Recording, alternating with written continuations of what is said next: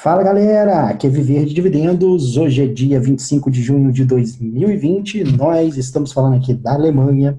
E o vídeo de hoje aí é um vídeo diferente do que a gente está acostumado aqui. Nós, bom, diferente nem tanto, né? Nós vamos falar um pouco de finanças aí. Mas eu estou aí com a presença aí do meu amigo André Berger, do Além da Medicina. O André já vai se apresentar aí, falar aí um pouco da história dele aí. Mas a ideia aqui do vídeo é que eu sei que nós temos um público aqui que tem muita gente aqui que é médico, né? Que trabalha ou pretende talvez trabalhar na área da medicina.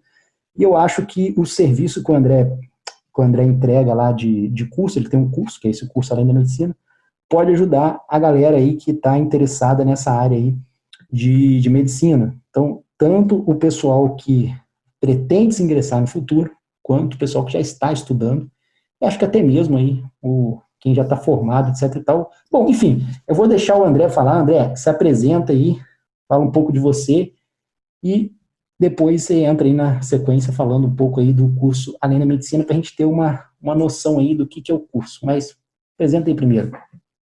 Beleza. Uh, é, Viver, muito obrigado pelo convite, tá? Pelo honroso convite. É, meu nome é André Berger, eu sou o, o idealizador do curso Além da Medicina. É um curso que nós criamos há mais de dois anos, mas executamos o ano passado e tivemos aí a grande honra de ter o Viver aí fazendo a parte dentro do Além da Medicina, falando de finanças. Para a gente foi uma das aulas mais comentadas, né? O Além da Medicina surgiu de uma necessidade, de um gap. Nós temos uma formação estritamente acadêmica, e depois até vou, vou falar aí, é, vou explicar, vou colocar uns slides que eu já mostrei para o Viver, ele me autorizou e nós vamos falar um pouquinho do que, que acontece na nossa área, né? A nossa área tem várias coisas que são muito boas, mas tem vários gaps para o mercado.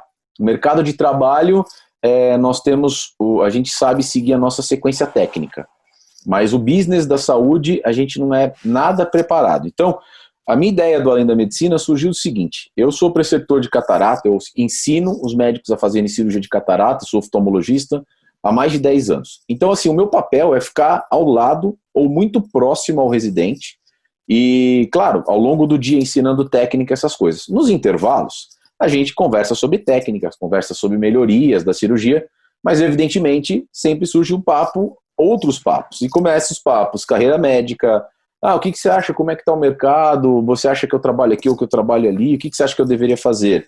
Surge, olha, eu estou para montar um consultório, o que, que você acha disso, o que, que você acha daquilo? A parte de finanças, extremamente importante quando a gente começa a aprender e conversar, isso acaba virando é, um assunto recorrente. Olha, eu não sei se eu faço, se eu invisto aqui, se eu invisto ali. Enfim, é, carreira médica, todas essas questões envolvidas na parte que está fora do acadêmico, começou a virar uma conversa recorrente na nossa rotina. Eu falei, cara, a gente precisa eternizar isso aí, né, Viver? Eu preciso deixar isso para todo mundo. Não dá para a gente ficar falando papo em papo. Ou vou escrever um livro, eu não vou escrever um livro disso, que eu não tenho essa competência para esse assunto. Ou eu vou chamar vários caras experts para falar sobre isso por um motivo também. Também quero aprender, também preciso aprender. Eu aprendi, comecei a, a descobrir essas coisas muito tarde. E o que eu queria trazer, assim, isso virou para mim uma paixão. Eu quero, é, o meu foco é lá na frente dar chance ao médico do futuro. Mais chance. Porque aquilo que a gente estava conversando antes, querendo ou não querendo, a, o tabuleiro já está rodando. Né? O jogo já está já rodando. na mesa, né? As cartas já estão na mesa, você está sentado na mesa, só que você não sabe a regra do jogo. Então a minha ideia é que a gente possa entender a regra do jogo. Se depois você quiser modificar a regra ou não, você primeiro precisa conhecer e estar tá sentado jogando. Então, assim, é, a gente tem esse gap. Hoje muita gente está falando nisso, e eu acho isso importante.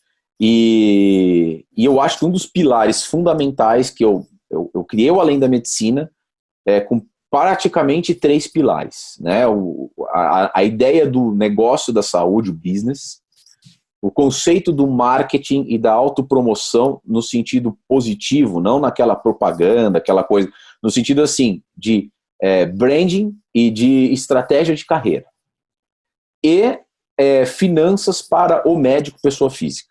O negócio a gente vai tratar na pessoa jurídica, mas o médico precisa estar preparado porque existe uma problemática, existe uma situação e que a gente muitas vezes só se dá conta muito mais tarde, que é, a gente não sabe nada disso, a gente não sabe nada. Então a gente não sabe investir, a gente não sabe como cuidar do nosso dinheiro e a vida vai passando muito, muito rápido para nós quando a gente vai ver tudo que eu não quero. Essa é uma história boa, essa é uma, é uma visão boa, mas tudo que eu não quero é ter aquela visão que eu já tive algumas vezes de estar num hospital, viver. E aí você tem um médico de 70, 80 anos dando plantão à noite, porque, assim, claramente aquilo não é o sonho dele.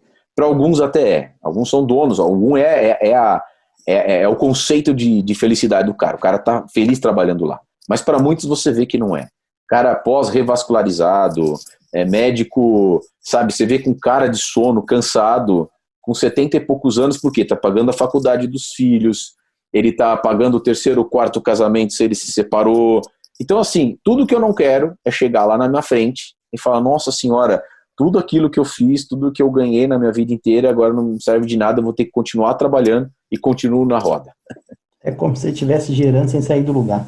Bom, Exatamente. A, a, ideia, então, aí do, do curso, é, é, o foco, vamos dizer assim, é para aquele pessoal que está começando na, no mercado, vamos dizer assim, né? Está saindo ali dos estudos e iniciando no mercado. Você, preparou uns slides aí para gente, se você quiser compartilhar sua tela e mostrar para gente qual é a ideia aí do, do negócio, principalmente para eu acho que isso daí muita gente vai se identificar. Até o cara que já está há mais tempo aí no mercado vai se identificar com o que você vai falar aí porque eu sei que é a realidade de muitas pessoas, porque isso daí é aí, no, é um problema na medicina, é um problema no pessoal do direito, é um problema em quase todas as áreas aí, o cara sempre cai nessa mesma armadilha. Então, compartilhe para gente aí, o, tentando dar um esboço maior do que, do que é o curso ainda da medicina, para o pessoal entender melhor. Beleza, Viver. Não, preparei sim. É, vou mostrar para vocês então. É, é, bem essa ideia mesmo, é exatamente isso que, que você estava você estava falando agora. Uh, o conceito, na verdade, é exatamente esse. A minha ideia é de preparar essa, essa estratégia que esse curso foi para dar chance, sim. O meu foco principal, é, não vou mentir, é para o médico do futuro, não há dúvida. É, é o médico do futuro, os que estão saindo, principalmente, os que estão começando o mercado de trabalho. Mas também assim, né? Nunca é tarde para você aprender.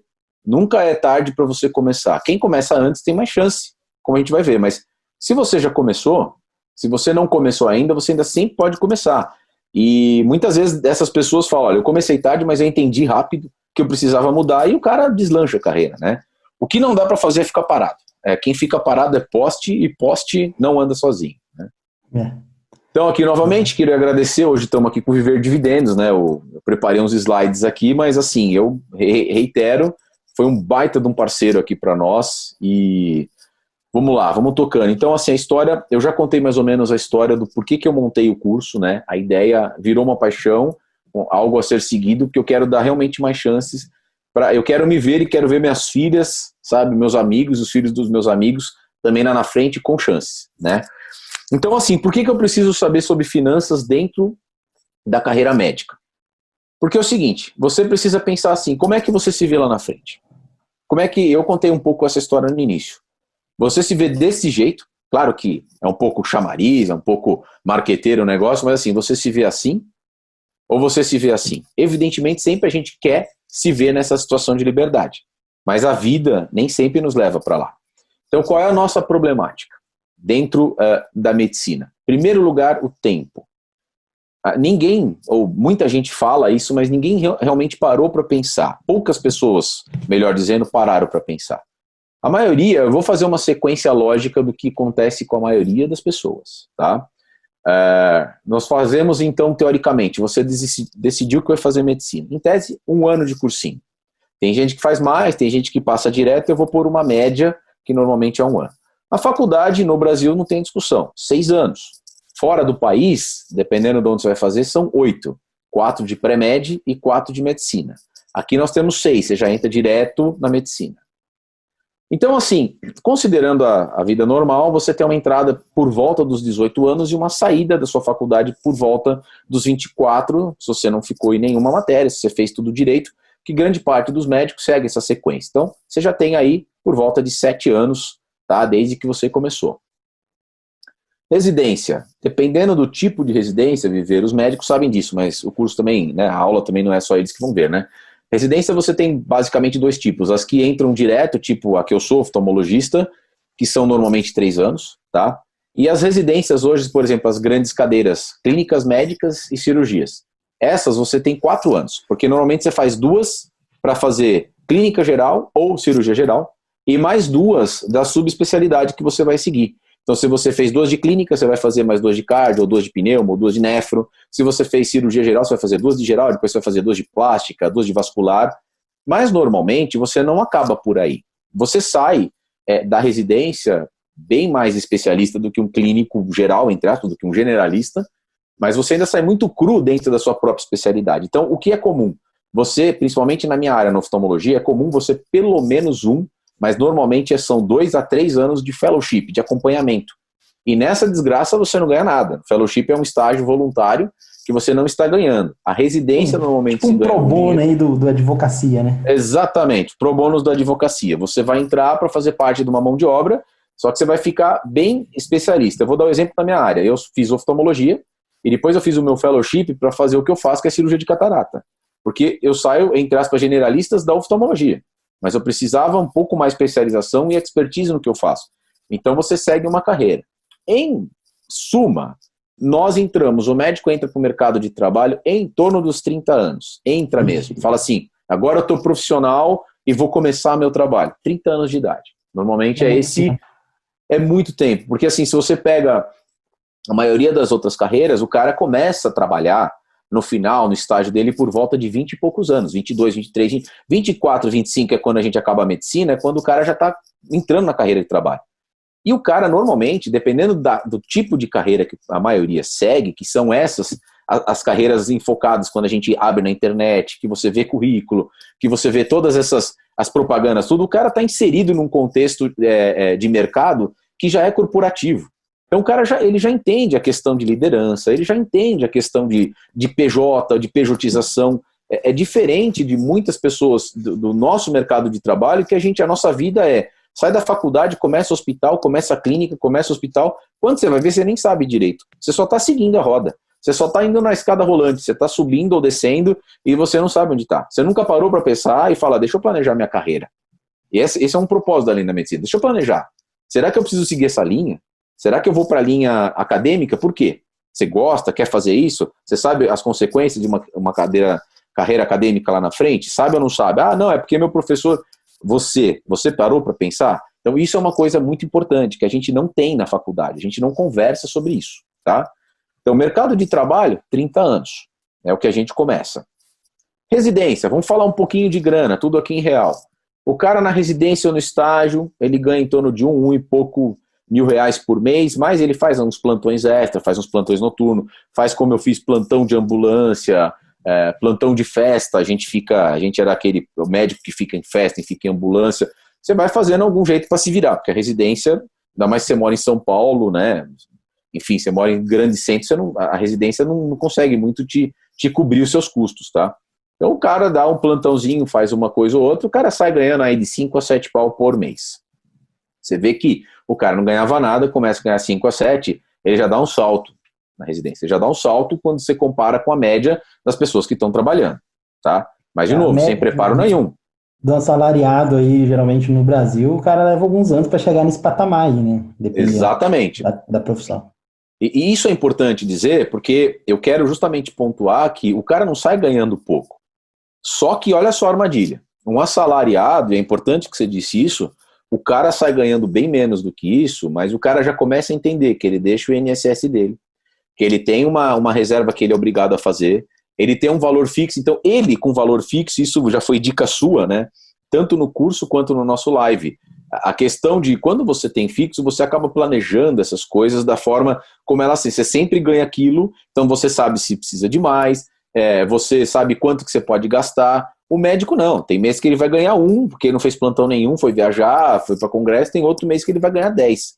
Então ele, ele, ele nunca nem pensou nisso e não planejou. E outra, esse valor que nós estamos falando, normalmente é o valor total, é o bruto.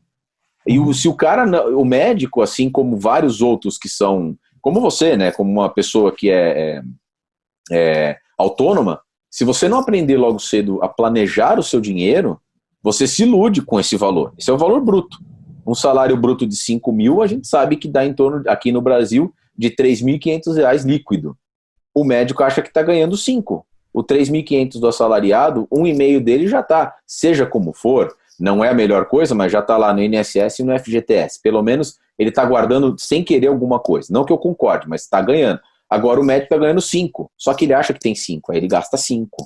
Ele não gastou os 3,5 e guardou um e meio. E esse é o problema do negócio. Isso aí também no, no, no setor de, de, empresários também é, é, mesmo, é o mesmo problema que empreende. É, o cara que não sabe separar uma coisa da outra, ele normalmente entra nessa problemática. Né? É. Aí, ó, após seis meses de trabalho, o cara começou, o cara então se formou, já saiu daqueles, tá nos 30 anos, ele já saiu da uhum. residência, aí de repente ele começa a dar um upgrade. Por quê? A residência ocupava dele é, todos os dias da semana dele, dependendo da residência até domingo. Então o cara se vira para dar plantão, o cara faz 12 horas de manhã na residência e dá plantão 12 horas à noite. No dia seguinte o cara está lá no hospital de novo. Então, assim, o cara começa onde dá. Quando o cara sai da residência, todos esses dias dele, ou grande maioria desses dias, começam a ser remunerados. Então o cara dá um salto. O cara sai de 10, 15 mil e o cara se ilude, fala: caramba, ele já é, na sua família mais comum de classe média, o cara que mais ganhou dinheiro dentro da própria família dele. Isso não é, é é ruim, não é raro acontecer, é muito comum acontecer. O cara sai logo nos primeiros anos de vida dele já está ganhando 10, 15 pau.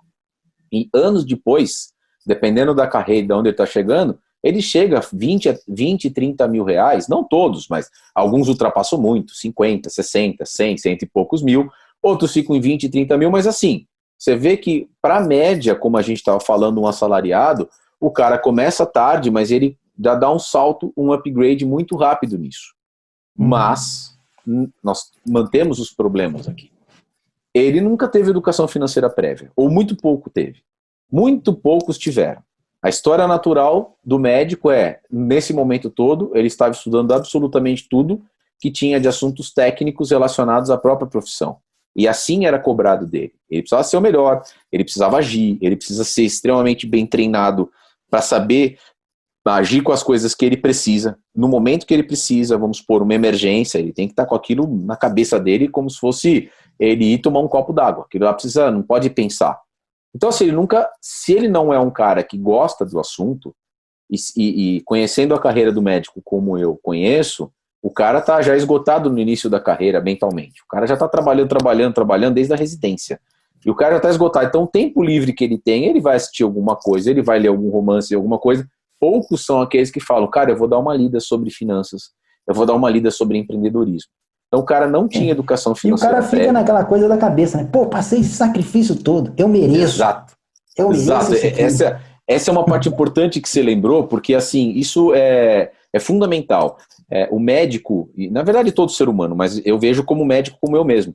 A gente fala assim, eu, eu me sacrifiquei a faculdade inteira. Aí você termina a faculdade, você entra para residência que é um sacrifício em termos de horas de, de dedicação muito maior. Aí você sai, você sai para a vida de trabalho, aí você fala assim, cara, quando é que eu vou putz, conseguir gozar a minha vida, entendeu? É. Aí o cara fala, agora que eu tô com a grana, eu vou fazer isso. Agora que eu tô ganhando dinheiro, eu vou fazer isso. Só que então, o que, que o cara vai e estoura, estoura a boca do balão. Estoura a boca do balão. Isso, isso não é raro, cara. cara aí, padrão de vida. É, isso, isso não é raro. Assim, se você for ver, muitos, provavelmente muitos vão comentar aqui e a história que as pessoas vão entender vão falar assim: nossa, é, eu estou me vendo nessa história. Eu estou me vendo nessa história. E o cara tem um espelhamento de um padrão de vida, que é importante. Eu vou contar uma historinha rápida. Eu, é, quando comecei é, na, na, minha carreira também, eu, a gente faz a mesma coisa. Começa a ter o espelhamento, tudo. E de repente você começa a ver algumas pessoas, e aí, aí é aquela coisa, né? O seu espelhamento tem que ver quem que você está se espelhando. Você pode se espelhar no cara que já chegou lá, mas às vezes a gente tem esse costume de se espelhar no cara que está se espelhando também. Então, normalmente, médico, você sabe como é. Se você não sabe, é, é fato isso. Tem muita competição, tem muito jogo de ego, tá? É, é, um grupo que tem muitas pessoas muito inteligentes, pessoas muito capacitadas, mas tem um ego às vezes muito grande, tá? E assim, eu posso falar porque eu estou dentro do meu curso, além da medicina, e não tenho nada para esconder. E a gente precisa quebrar esse ego realmente para moldar a pessoa para ela começar ela mesma a se modificar. Se ela não, não quebrar esse ego, não rebaixar o próprio ego, ela não consegue. Ela vai falar, eu, o André, além da medicina, tá errado, então tudo bem, eu não presto para vocês mesmo. Mas qual que é a ideia? O cara chega e fala assim, cara, esse, esse meu amigo, esse meu colega, ou esse, enfim, essa outra pessoa que eu tô vendo aqui do meu lado, como é que o cara consegue vir com um carro 20 vezes mais caro e melhor do que o meu? Aí você vai investigar, entre aspas, né? Vai ver a vida do cara. Cara vai para fora, o cara tem carrão, o cara faz isso. E esse cara se torna o seu espelhamento. Isso aconteceu comigo. Aí você fala, como é que o cara consegue? Você começa a conversar. Se o cara for um amigo, se for um colega, você fala, entendi. O cara tem, ele adquire dívidas. Ele faz é, dívidas. Ele começa a trabalhar mais. Você fala, cara, então eu sou meio vagabundo, porque eu estou só trabalhando 12 horas por dia. Eu vou começar a aumentar, vou pegar uns plantões, vou fazer não sei o quê. Porque se eu quero ter o que os caras têm, é, eu tenho que fazer isso. E aí fica aquela coisa assim, você começa a pensar, quando é que eu vou guardar dinheiro? De vez em quando vem, assim, uns lapsos de conhecimento, sabe? Vem, entra na cabeça e sai. Ah, quando eu tiver mais. Assim que eu tiver mais rico, ou quando eu tiver mais dinheiro, eu vou conseguir. E aí você fica nessa. Isso aconteceu comigo. Só que, em 2013, eu já estava meio que numa pegada de tentar mudar. Então, nada é por acaso nessa vida. Mas, em 2013, eu, André Berger, fui surpreendido 2013, não, desculpa, 2015, nós estamos em 2020, 2016, 2016, 2013 não, 2013 eu estava trabalhando. Em 2016, é, em janeiro de 2016, eu nessa pegada, vou aumentar meu trabalho, não sei o quê, passei mal um dia e fui para e fui para o hospital. Olha, eu falei pro colega, eu tô passando mal aí, provavelmente uma diarreia, uma jeca, né, gastroenterite aguda. Aí o cara, ah, tá bom, mas é o seguinte, eu sei que você é médico, vamos fazer uns exames. Velho, é o seguinte, depois disso, diagnóstico, tumor neuroendócrino de cabeça de pâncreas. Eu com a minha esposa, minha filha, é, pequena de um ano e meio, e dentro desse apartamento que eu moro agora, gastando muito mais é, no apartamento, assim, o apartamento que eu gastei aqui fica impagável para eu vender, entendeu? Eu já perdi dinheiro. Então, assim, mas por quê? Tudo naquela expectativa. Né? Apartamento, vamos colocar o bom, o melhor, porque eu vou chamar meus amigos para tomar vinho, e aquela coisa. E de repente você é surpreendido por um negócio desse, velho. Fala assim, tumor neuroendócrino cabeça de pâncreas. Aí eu cheguei lá, o médico que me operou, que é o Dr. Macedo, que operou lá o presidente Bolsonaro, ele chegou, olha, André, tem que fazer a tal da GDP, que é uma gastrododeno pancreatectomia, ou seja, uma cirurgia, viver, fiquei seis meses depois sem trabalhar. Entendeu? Então, assim, é terrível, mas claro, sobrevivi, estou curado, cinco anos já passou, graças a Deus, mas é um baque na nossa vida. E nesse momento, alguns transtornos começam a te levar em conta. O que, que vale a pena? O que, que realmente, é assim, como faz, o que, que vale a pena na sua vida? Isso é importante. E, na parte financeira, eu preciso me reeducar. Porque se eu não tivesse um seguro de vida que eu tenho, eu tinha me ferrado. Porque eu estava no meio de obra, no meio de coisas da minha vida. Então, assim, eu falei, eu preciso aprender sobre isso e tem mais, eu preciso passar para frente. Porque eu, eu servi de exemplo que eu fiquei doente, servi de exemplo que eu, eu, fiquei curado, mas tenho que servir de exemplo também o que, que eu fiz nesse interim. Ah, não fiz nada, agora continua igual, vamos sair bebendo e vamos sair viajando. Não, temos que mudar e eu tenho que passar alguma mensagem com aquilo que aconteceu comigo. E esse também foi um dos meus pilares né, emocionais para construir o, o, Além da Medicina. Então, assim, vamos entender o padrão de vida. Por que, que o padrão de vida leva ao fracasso? Viver uma coisa muito óbvia, uma primeira apostila sobre investimento que eu li de uma corretora famosa. Apostila, e lá assim, lá pela segunda página. E aquilo, para mim, depois dessa fase que eu fiquei doente, tudo aquilo caiu na minha cabeça. Sabe quando cai aquela coisa e desmorona, você fala assim, cara, como eu sou burro, por que, que eu não pensei nisso antes? Então, a todos que estão nos assistindo aí, padrão de vida é custo. Padrão de vida não é riqueza. A gente se espelha em, em, padrão de vida, a gente se espelha em máscara, a gente se espelha na roupa, no carro, na casa. Mas isso não é riqueza. Isso é o que o cara está pagando para ter. Riqueza é o cara, rico é o cara que já tem o dinheiro para ter isso. Então, assim, adiantamento desse sonho não é riqueza. Isso é uma armadilha tremenda para médico, porque você olha e você fala, eu preciso impressionar. Mesmo que o cara não pense assim, fica na, no subconsciente dele. Um laboratório, alguma coisa, chama a gente para fazer um, um jantar, para dar uma aula, chega todo mundo de BMW, é, de Mercedes e não sei o quê. Pô, você não vai querer ir lá com um carrinho popular, entendeu? Uma hora você vai querer ter um. Isso fica meio no seu inconsciente. Mas assim, alguns desses caras têm o um carro porque podem ter. Agora, grande outras partes, os caras não podem ter. Os caras estão pagando para ter um ah, sonho é, que essa, não tem. Essa pressão aí, ela é massacrante pro cara mesmo. Eu sei, eu, te, eu tenho um pouco de, de, de noção sobre isso. E, cara, realmente, você tá ali no ambiente e você começa a ver o cara do lado lá viajando, postando fotinha, que não sei mais o que, pô, você dando duro, fazendo plantão, trabalhando de madrugada, não sei o que, aquela coisa toda, você fica, pô, eu quero isso aí pra mim também, mano.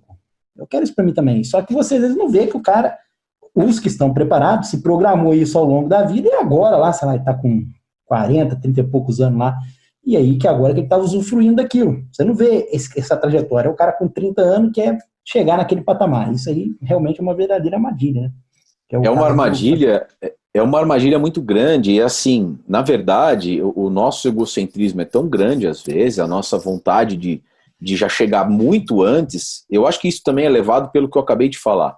A gente entra tarde no mercado de trabalho. Então você começa a ver, se fala, cara, eu já estou com 35, eu já estou com 40, entendeu? Então, assim, você fala, é, você quer adiantar algumas coisas. Só que é o seguinte, a gente precisa levar o padrão que a gente de fato tem, né?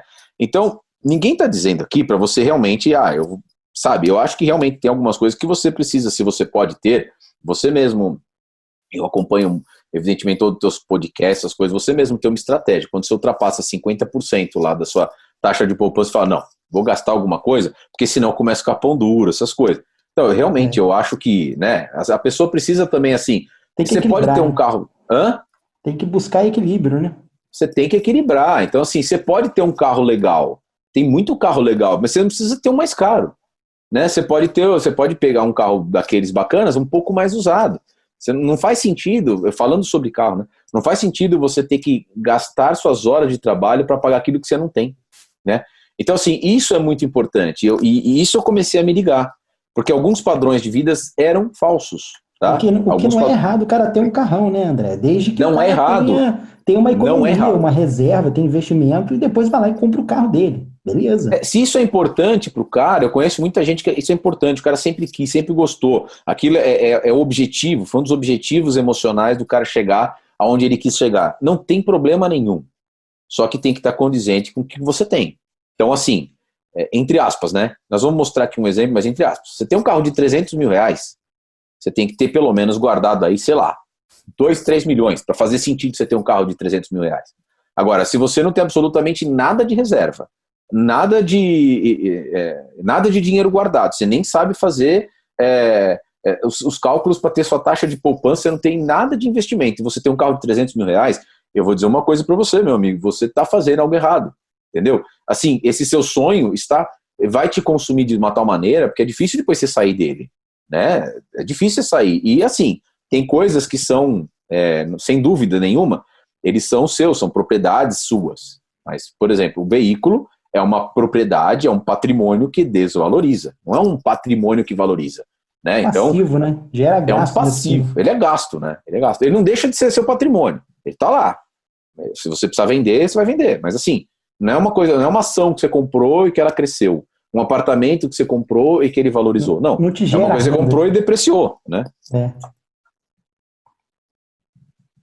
Exato. Então aqui, ó, é, é justamente o que a gente estava falando aqui, né? O, o padrão de vida do, do, do, pessoal é o seguinte, né? Eu acho que eu resumo muito aqui no que a maioria dos médicos costumam ter como padrão de vida. Então, carro, viagens para o exterior, até porque tem congresso, essas coisas, mas é aquela coisa, né?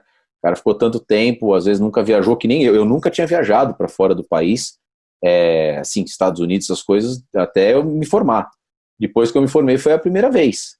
Aí você começa, evidentemente é legal, você que mora fora do país, você sabe, é muito gostoso. Mas assim, vamos fazer um cálculo, uma vez por, por ano. É, como, eu, como a gente estava conversando, equilíbrio. Dá para ir, agora, vamos aproveitar para ir no congresso. No contrário. Meu foco agora é viajar para o Brasil. Fazer eu é fazer o contrário. Você quer é vir para fora, eu fico doido para voltar para aí. É verdade, é verdade.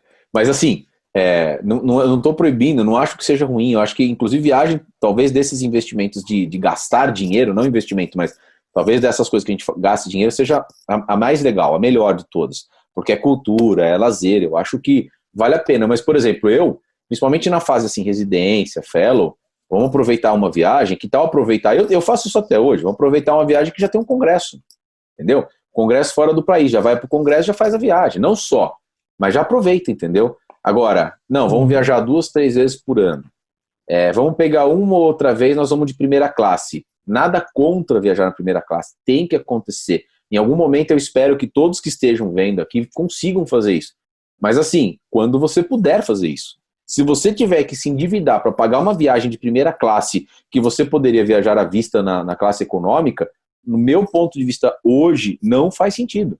Não faz sentido você ter esse sonho. Você está impressionando outras pessoas, você quer impressionar outras pessoas. E quem está nesse mundo ao redor não vai ficar impressionado, certo, Viver? Não é, não é ideia, né, cara? Não é, não é para isso que a gente está aqui, né? Complicado. E aí, assim, o grande vilão que eu vejo que, puxa, acho que eu, sei lá, a cada 10 médicos, 9 tem um empréstimo ou um financiamento, viver. Assim, se eu conversar com alguns nos grupos que eu tô, todos vão ter algum, tá? Algum tipo. Tem aquele mais comum, aquele óbvio, né? Casa, apartamento, que aí é uma questão muito pessoal, eu não sou contra o cara financiar uma casa, um apartamento, mas tem que ser bem planejado, né? E eu acho que aí o grande a grande questão é o seguinte: quanto você vai financiar disso? Você tá, você pode, tá dentro, tá condizente com o seu padrão? Porque às vezes o cara fala, ah, o André lá, é, é, muito perigoso falar isso, porque às vezes a gente passa uma mensagem errada. Ah, o André e o Viver falaram que ok, então fazer é, financiamento de casa. Eu, eu, ok fazer. Se isso é importante para você, para sua família, eu acho que um imóvel é uma coisa importante para você sobreviver, tudo. Mas assim, é, o, meu, seu padrão seria condizente com ter um imóvel de 200, 300 mil. Você quer comprar um de 2 milhões? Talvez você esteja se arriscando muito, entendeu? Porque isso aí eu falei lá no meu curso. É, quando você não tem o imóvel, quando ele não está pago, é, quitado, você não tem, tá? Então, assim, é, é sempre um risco tomar uma dívida, para os dois lados. Para é, quem... O cara também acha que às vezes o imóvel dele é um investimento, né? Ele acha, não, tô construindo. Cara, sua casa é sua casa, você não vai vender a casa e ficar na rua. Então, tipo assim, não, não se iluda com relação a isso. É, Exatamente. É, você vai comprar um negócio que você quer para viver bem, você pode gastar o dinheiro lá e tal, mas não veja aquilo como se fosse um investimento. É, perfeitamente. Isso é, isso é perfeito, assim, porque é, eu, assim, eu não, eu não acho que o imóvel a gente consiga colocar como um passivo, vai? Talvez esteja errado o termo de colocar como passivo, porque ele se valoriza.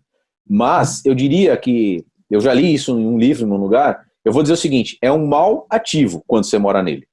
O imóvel que você mora é um mal ativo. Ele age como passivo enquanto você está morando nele, apesar de ele teoricamente fazer parte do seu patrimônio, mas você não pode estar tá considerando aquilo como patrimônio, porque como é que você vai fazer exatamente o que o Viver falou? Se você precisar sobreviver do teu imóvel, você vai ter que sair dele para alugar, por exemplo, né? Se não, ou para vendê-lo. Então, enquanto você está nele, ele não deixa de ser um patrimônio teu. Mas a gente, é, a gente hiperestima o imóvel que a gente mora.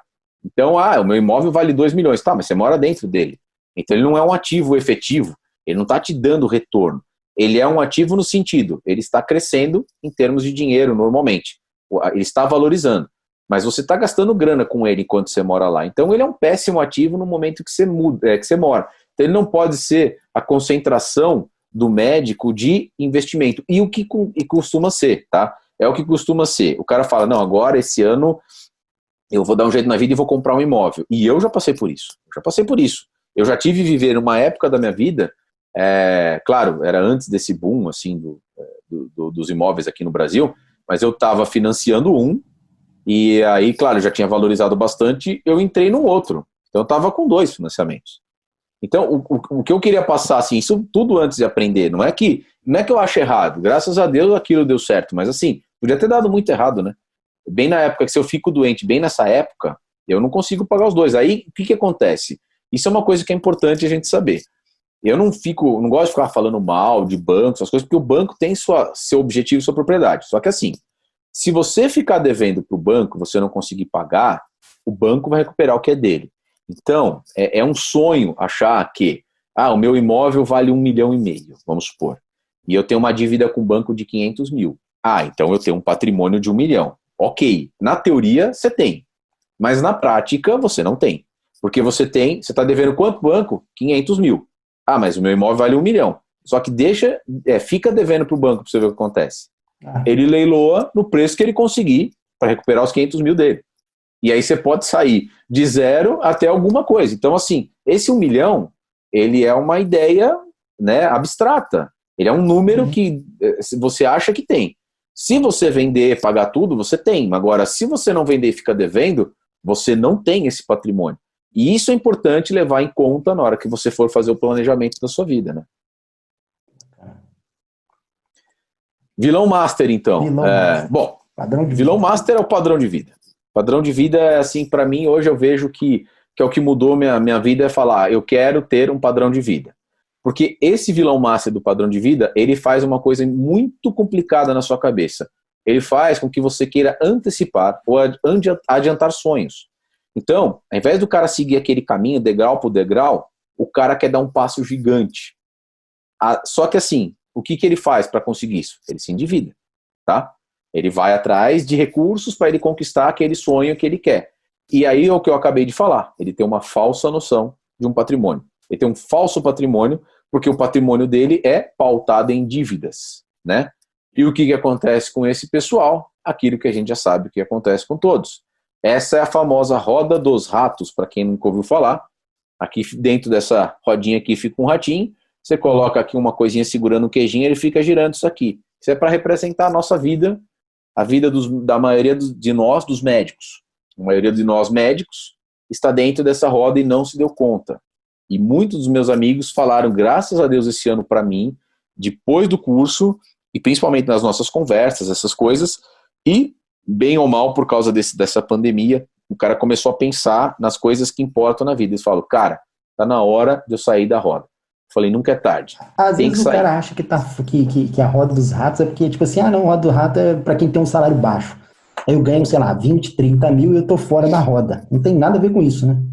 Não tem nada a ver com isso. Aliás, eu vejo que assim, tem muito mais gente na roda dos ratos, viver, quanto mais você ganha. Se você tem uma mistura perigosa de ganhar muito dinheiro e não saber o que fazer com ele, não ter educação financeira, você tem uma chance enorme de entrar numa roda grande e muito mais perigosa. Porque é o seguinte, uma vida de um cara que ganha mil reais é uma vida de um cara que ganha mil reais. Então ele tem uma, um aluguel X, ou ele tem uma prestação X, ele tem a roupa X, ele viaja para não sei o quê, o lazer dele é condizente com aquilo. O cara que ganha 100 mil reais, ele tem uma vida de 100 mil reais. Né? O grande, a grande preocupação é, o cara que está acostumado com uma vida alta, um padrão alto, e esse é o maior perigo que eu vejo para muitos colegas, é que depois que o cara chega lá na aposentadoria, aonde o cara supostamente deveria estar lá na liberdade financeira dele, e ele vê que ele não está, e aí o que acontece com o padrão de vida desses caras não é que abaixa um pouco, despenca. Porque o cara não consegue sustentar 100 mil, 150 mil, 80 mil, 50 mil reais por mês, quando ele para de trabalhar não tem reserva nenhuma. E aí tem que pagar faculdade de filhos, que às vezes vão fazer medicina também, e a faculdade, hoje em dia, está 12 mil reais, entre 8 a 12 mil reais cada uma, cada pessoa, por mês.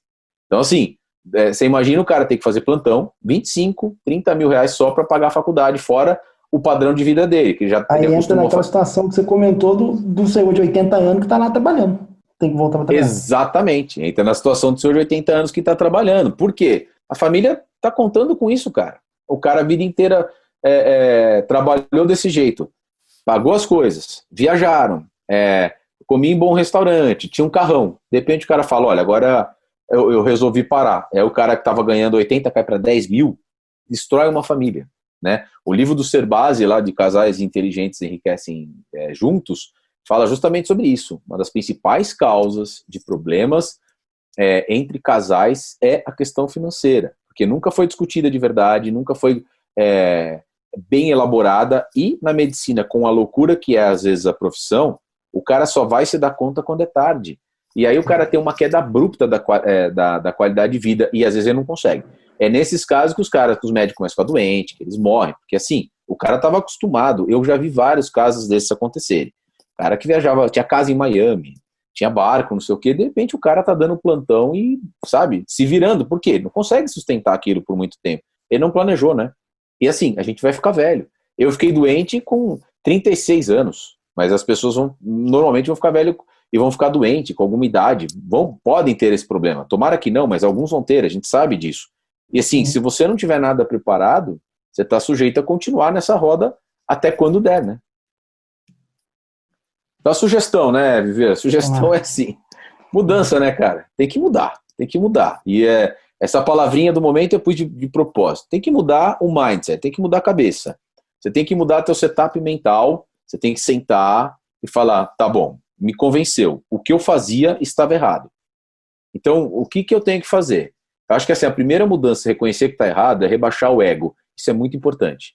É muito importante você se coloca numa situação de, é, de humildade, que você fala, então estou prestes e quero aprender. Aí você começa a ter sucesso. E outra, hein? Isso, essa mudança de mindset tem, é muito importante. Para de botar a culpa nos outros. Né? Não bota a culpa nas pessoas pelas suas coisas. Você escolheu mal, você não leu, você não foi atrás. Ah, mas nunca ninguém me falou. Né? Porra, isso, para quem, quem é médico e fala esse tipo de coisa, já deveria estar tá fora da profissão né? Ah, nunca ninguém me contou. Você é treinado para buscar informações. Então, assim, isso tem que acontecer de uma hora ou de outra você tem que fazer isso, tá? Então, assim, taxa de poupança, eu coloquei de propósito para essa, essa frase ficar. Não é exatamente a taxa de poupança, na verdade é poupança, é poupar. Mas taxa de poupança é algo importante, porque médico trabalha muito com matemática, médico trabalha muito com objetivos. Então, assim, desde ontem, não hoje, desde ontem, eu quero que vocês comecem a pensar eu preciso guardar dinheiro. Então, assim, eu vou começar quando? Mês que vem vamos preparar. Não, não é regime de segunda-feira, é ontem. Você fala, hoje eu vou sentar na cadeira e vou começar a mudar minha vida, tá? Quanto mais cedo que a gente fizer isso, mais rápido a gente consegue chegar no ponto que a gente quer, ou, se a gente demorar ao mesmo tempo, maior, óbvio. O cara que começou a fazer a sua própria poupança, eu conheço alguns, não é tudo que é o lado negativo, tem muita gente que conhece na residência o cara viver, sobrevivia com 50% do que ganhava, desde a residência. Então, assim, o cara aprendeu a viver a vida dele com um padrão de vida de 50% do que ele ganhava. Com, consequentemente, ou ele chega mais rápido onde ele precisa, ou se ele continuar, e que normalmente vai acontecer mesmo, ele vai chegar, vai continuar trabalhando, ele vai chegar lá muito mais tranquilo, melhor, ele não precisa correr, ele pode ter uma taxa de poupança menor, ele não precisa guardar muito, porque ele está fazendo isso desde cedo, ele tem tempo para curtir mais. Ele não precisa fazer certas restrições que o cara que, que nem eu, tem 40 e poucos anos, vai começar agora, o cara não tem outro jeito. Se o cara ganha isso não aumentou o salário, o cara vai ter que começar a fazer restrições do tipo, vou ter que cortar. É igual emagrecer. Né? Eu tô gordo, mas eu, eu não quero deixar de comer, então você vai ter que correr mais. Ah, não, eu não gosto de fazer exercício, então você vai ter que comer menos. Não tem jeito, entendeu? Não é. tem. Ah, eu vi uma pílula, cara, esquece. Você vai ter que. Não existe, não existe. É, é igual um, um fórum que eu frequentava antigamente, lá, essas coisas de musculação. É no pain, no gain. Não tem essa. Se, não, se você não fizer algo por si próprio, que doa na carne, nem valeu a pena, né, Viver? Exato.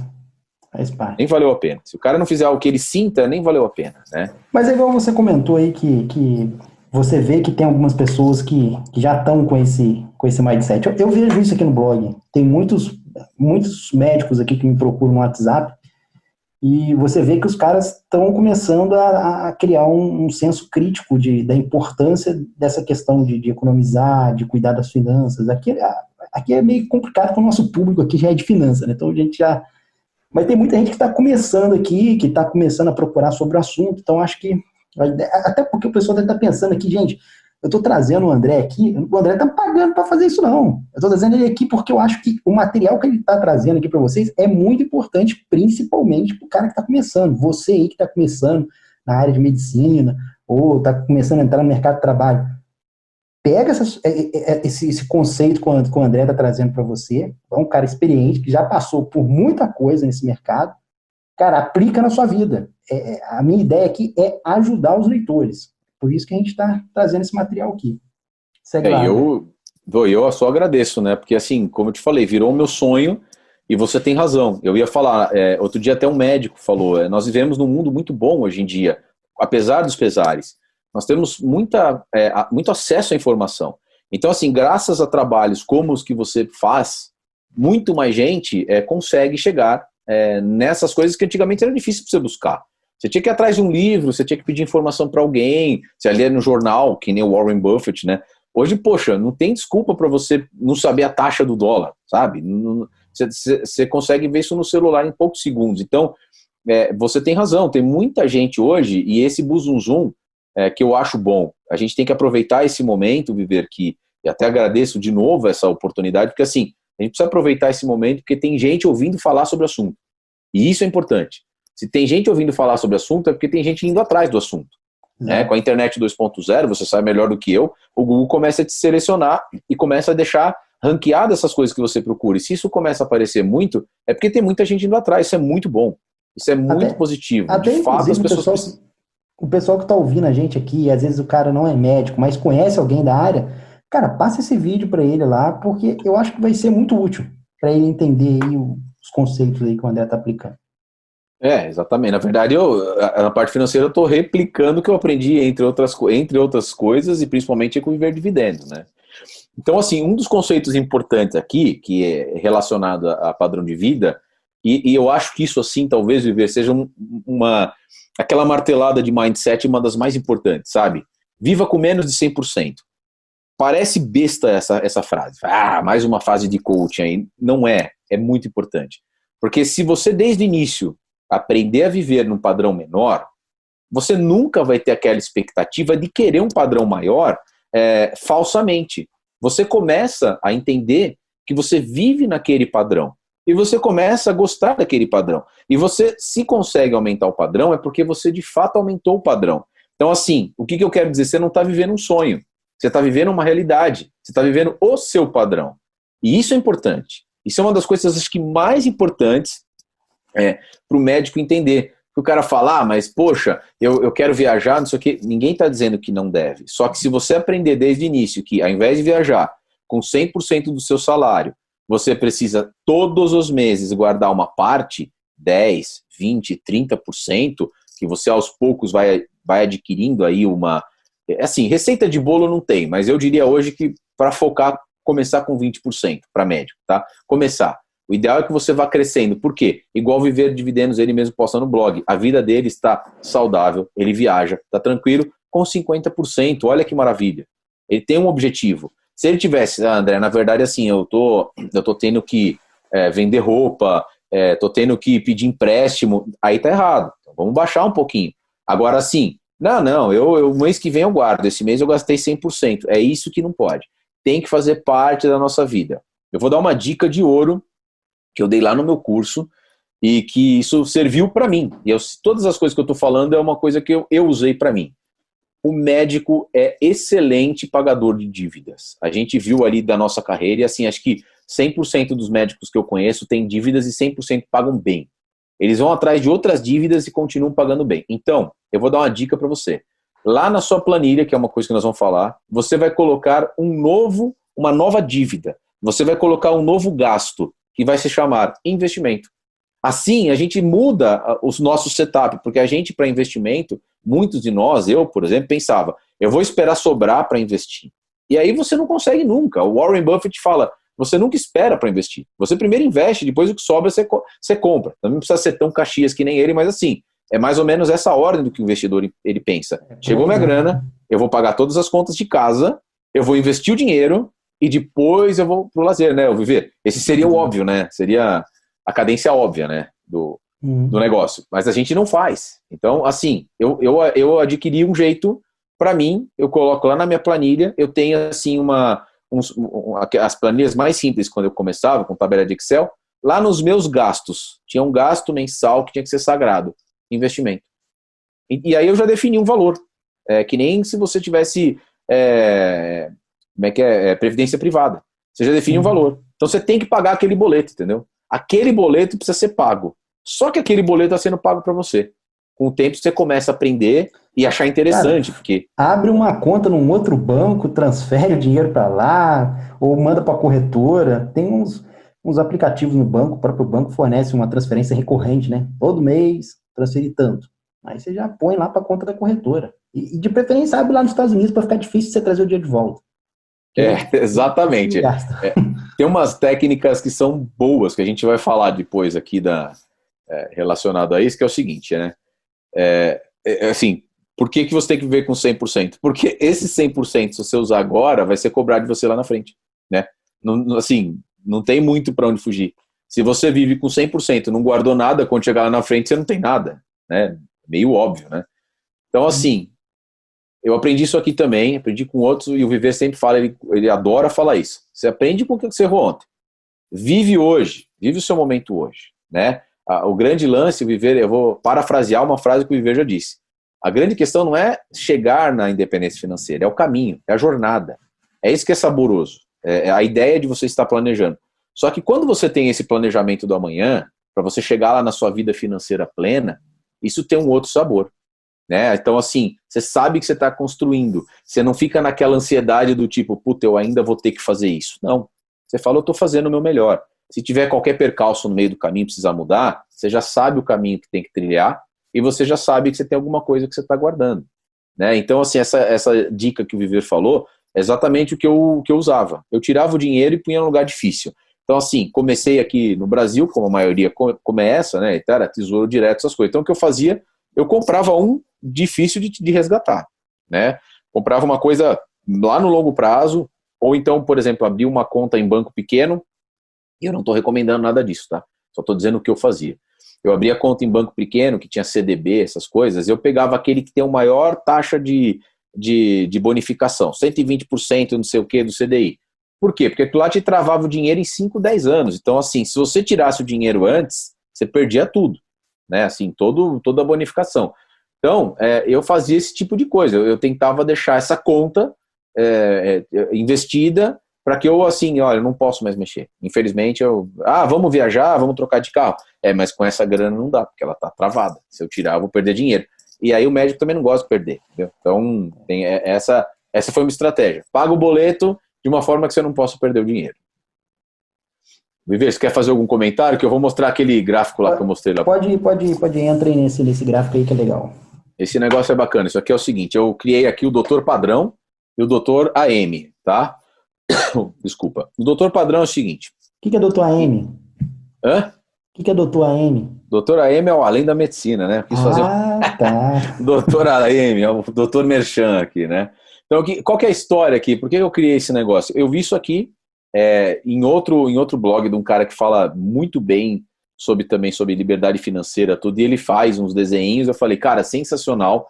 E aí eu criei um, e assim, não é mera coincidência para quem se sentia aqui é, diagnosticado. Um professor meu lá da faculdade de psiquiatria, ele falava assim, ó, quem se sentiu diagnosticado, 250 reais aqui para mim há 10 anos atrás. Porque assim, muitas dessas coisas que a gente vai falar é, vai bater na cara e no peito de muita gente aqui. E eu confesso, no Bom. meu, aconteceu comigo, tá? Não, isso aí então, acontece é até comigo, acontece em, em, vários ramos, não só da medicina, tá, pessoal? É, exatamente. A ideia é a seguinte, acontece todo mundo, a ideia é conseguir identificar que está errado e, e, e, ver os benefícios de se corrigir, né? Então, doutor padrão, e assim, ó, eu vou contar uma historinha aqui, que é uma historinha bem mequetrefe, tá? É, evidentemente tem vieses, mas ela serve ao propósito aqui para a gente é, falar é, o que, que a gente quer. Então, assim, ó, o doutor padrão, ele está lá com, é, nos seus primeiros anos, ele ganha 10 mil reais por mês. Então o que, que ele fala? O doutor padrão, como a gente já viu, está com 30 anos, já saiu da residência, está ganhando 10 pau, fala, vou comprar um carrão. Então, para a história ficar justa, tanto ele quanto o doutor além da medicina vão ganhar 50 mil reais do, do pai, eu não sei o que, enfim, já tinha 50 mil reais para dar de entrada no carro. O cara deu 50 pau de entrada no carro, mas ele queria um carro de 100 mil, porque é um carrão. E o que ele faz? Ele vai adquirir uma dívida de 1,5% ao mês e ele vai pagar 5 mil por mês, porque é o que ele pode pagar de grana, tá bom? E o demais ele vai pagar mais 5 mil reais uh, de gastos que ele vai ter aluguel, é, balada, essas coisas todas. E poupança zero, porque afinal de contas o doutor padrão, 30 anos, não está preocupado com isso ainda. Já o doutor além da medicina, o cara comprou o carro que ele ganhou dinheiro de 50 mil do pai dele, ele comprou o carro com 50 mil, que é o que ele tinha carro confortável, carro bom, acima até da expectativa da média de muita gente no Brasil. É, dívida zero, né? Não adquiriu dívida nenhuma, também gastava os 5 mil para ficar justo. Também é para balada, também fazia a mesma coisa, só que ele resolveu guardar 5 mil. Ao invés de gastar 10, falou: vou gastar igual o meu amigo, que só tem 5, só que eu vou guardar 5. A 0,5% ao mês. Estou jogando uma taxinha lá embaixo mesmo, de propósito, porque assim, a ideia aqui é ver que o problema não é taxa, tá? No final de cinco anos, o doutor padrão pagou de 100 mil, ele na verdade pagou 195 mil, quase o dobro no carro dele. Definanciado, ele pagou dos 50 que ele financiou, ele pagou 145. Um daqueles cálculos que ninguém faz, tá? Outro dia, quando a gente for, quando eu voltar aqui ou lá no canal do Além da Medicina, que a gente contar a nossa história do consultório, eu, re, eu retomo essa parte, cálculo que ninguém faz, tá? Então, assim, era 50 mil de dívida, foi para 145 mil. E aí o carro defasou, né? Cinco anos, carrão de 100, estou jogando alto de propósito, mas porque não é muito fora dessa realidade. Vendeu por 100, vendeu por 60 mil, tá? E o doutor, além da medicina, no final desses cinco anos, ele vendeu o carro por 30 para ser justo, tendo a mesma taxa de depreciação. Só que esse 0,5% ao mês de 5 mil investidos sem nada de entrada, ele deu zero de entrada de investimento. Ele foi aportando todos os meses 5 mil reais. E seguindo a teoria que o Einstein dizia que era a maior força do universo, né, Viver? Exato. Os juros compostos. Então, assim, ó, 5% ao mês, 0,5%, é, 5 mil ao mês, 0,5% ao mês de, é, de taxa de juros, ele chegou a 304 mil em 5 anos. Maravilha. Doutor Padrão pegou 60 mil, porque o doutor Padrão vai ser sempre o doutor Padrão. Pegou 60 mil, falou: agora eu estou mais rico, porque agora eu estou ganhando 20 mil por mês. Eu pus de propósito aqui que o cara está ganhando mais. Dobrou, Esses 60 né? mil. Hã? Dobrou a aposta. Ele dobrou a aposta. Ele está ganhando 20 mil, agora ele é rico. Agora ele fala: agora eu sou rico, agora eu ganho mais. Então meu carro tem que ser melhor. Vou pegar esses 100, esses 60, vou pegar mais 100 mil financiado. Eu já, já consegui pagar, eu sei que eu consigo e vou pegar um carrão de 160, na mesma taxa mensal. Só que como ele está mais rico, até para ficar justo a comparação, ele está gastando 10 mil na dívida. Ele resolveu ser, mais esperto, ao invés de ele jogar a dívida lá para frente, ao invés de jogar uma dívida de 5 mil, jogar uma dívida de 10. E demais custos mensais, 10 mil e zero de poupança, porque ele não está preocupado com isso. Ele tem 35 anos só. O que, que pode dar errado, né? Com 35, 36, né? Nada. Aí o cara é, é eu, eu que o diga, né? Aí o doutor, além da medicina, ele resolveu fazer o seguinte: eu vou pegar um carrão de 100 mil. Ele estava com 50, ele dobrou a aposta de 100 mil. Esse aqui foi 60% mais, esse aqui resolveu dobrar. Só que ele tinha 304 mil investido. Ele já gastou bem, mas ele tem 35 anos, ele é novo também, ainda não está pensando tanto assim no futuro. Pegou 100 pau aqui, gastou, só que ele tinha sobrado 30. Então ele ficou com 234 mil ainda para continuar investindo tem zero dívida, continua sem dívida, continua para ficar justo com os mesmos gastos, o mesmo padrão, só que ele continua aportando 10 mil por mês aqui agora. Ao invés de ele aportar 5, ele aporta 10. O que, que acontece final de mais 5 anos? Então, desde o início do carreira, 10 anos depois da carreira do doutor padrão, ele tem um carro que de 160, na verdade, custou 350 mil. Esse 100 mil ele pagou 290 mil financiado, quase três vezes o valor do financiamento e vai vender para seguir a mesmo padrão, vai vender a 96 mil. E o doutor além da medicina? Doutor além da medicina vendeu o carro por 60 mil para manter a mesma depreciação. Esses 234 mil, mais os 10 mil aportados por mês, a 0,5% ao mês em juros compostos, renderam ao nosso amigo mil, 1 milhão e 13 mil reais. Ao final do seu padrão de vida, o doutor padrão tem um super capital de 96 mil reais em 10 anos, e o nosso amigo doutor Além da Medicina, incluindo o carro, tem 1 milhão e 73 mil. É assim, qual desses dois caras você acha que, quando você vinha em viagem, restaurante, balada, estava com o melhor carro, com o melhor relógio, com a melhor roupa, ia via, viajava mais para fora, ia para as baladas e para os restaurantes e tomava os vinhos mais caros? Obviamente, doutor Padrão. E o doutor Padrão vai seguir assim a vida dele, cara tá? Se ele não chegar nesse ponto, ele vai seguir essa vida dele. O doutor, além da medicina, teve sorte de assistir esse nosso curso e está aqui no, nesse vídeo que que o Viver Dividendos está colocando. E ele resolveu mudar. É normal a gente fazer esses erros. É normal a gente seguir nisso. Eu segui. Eu era doutor padrão.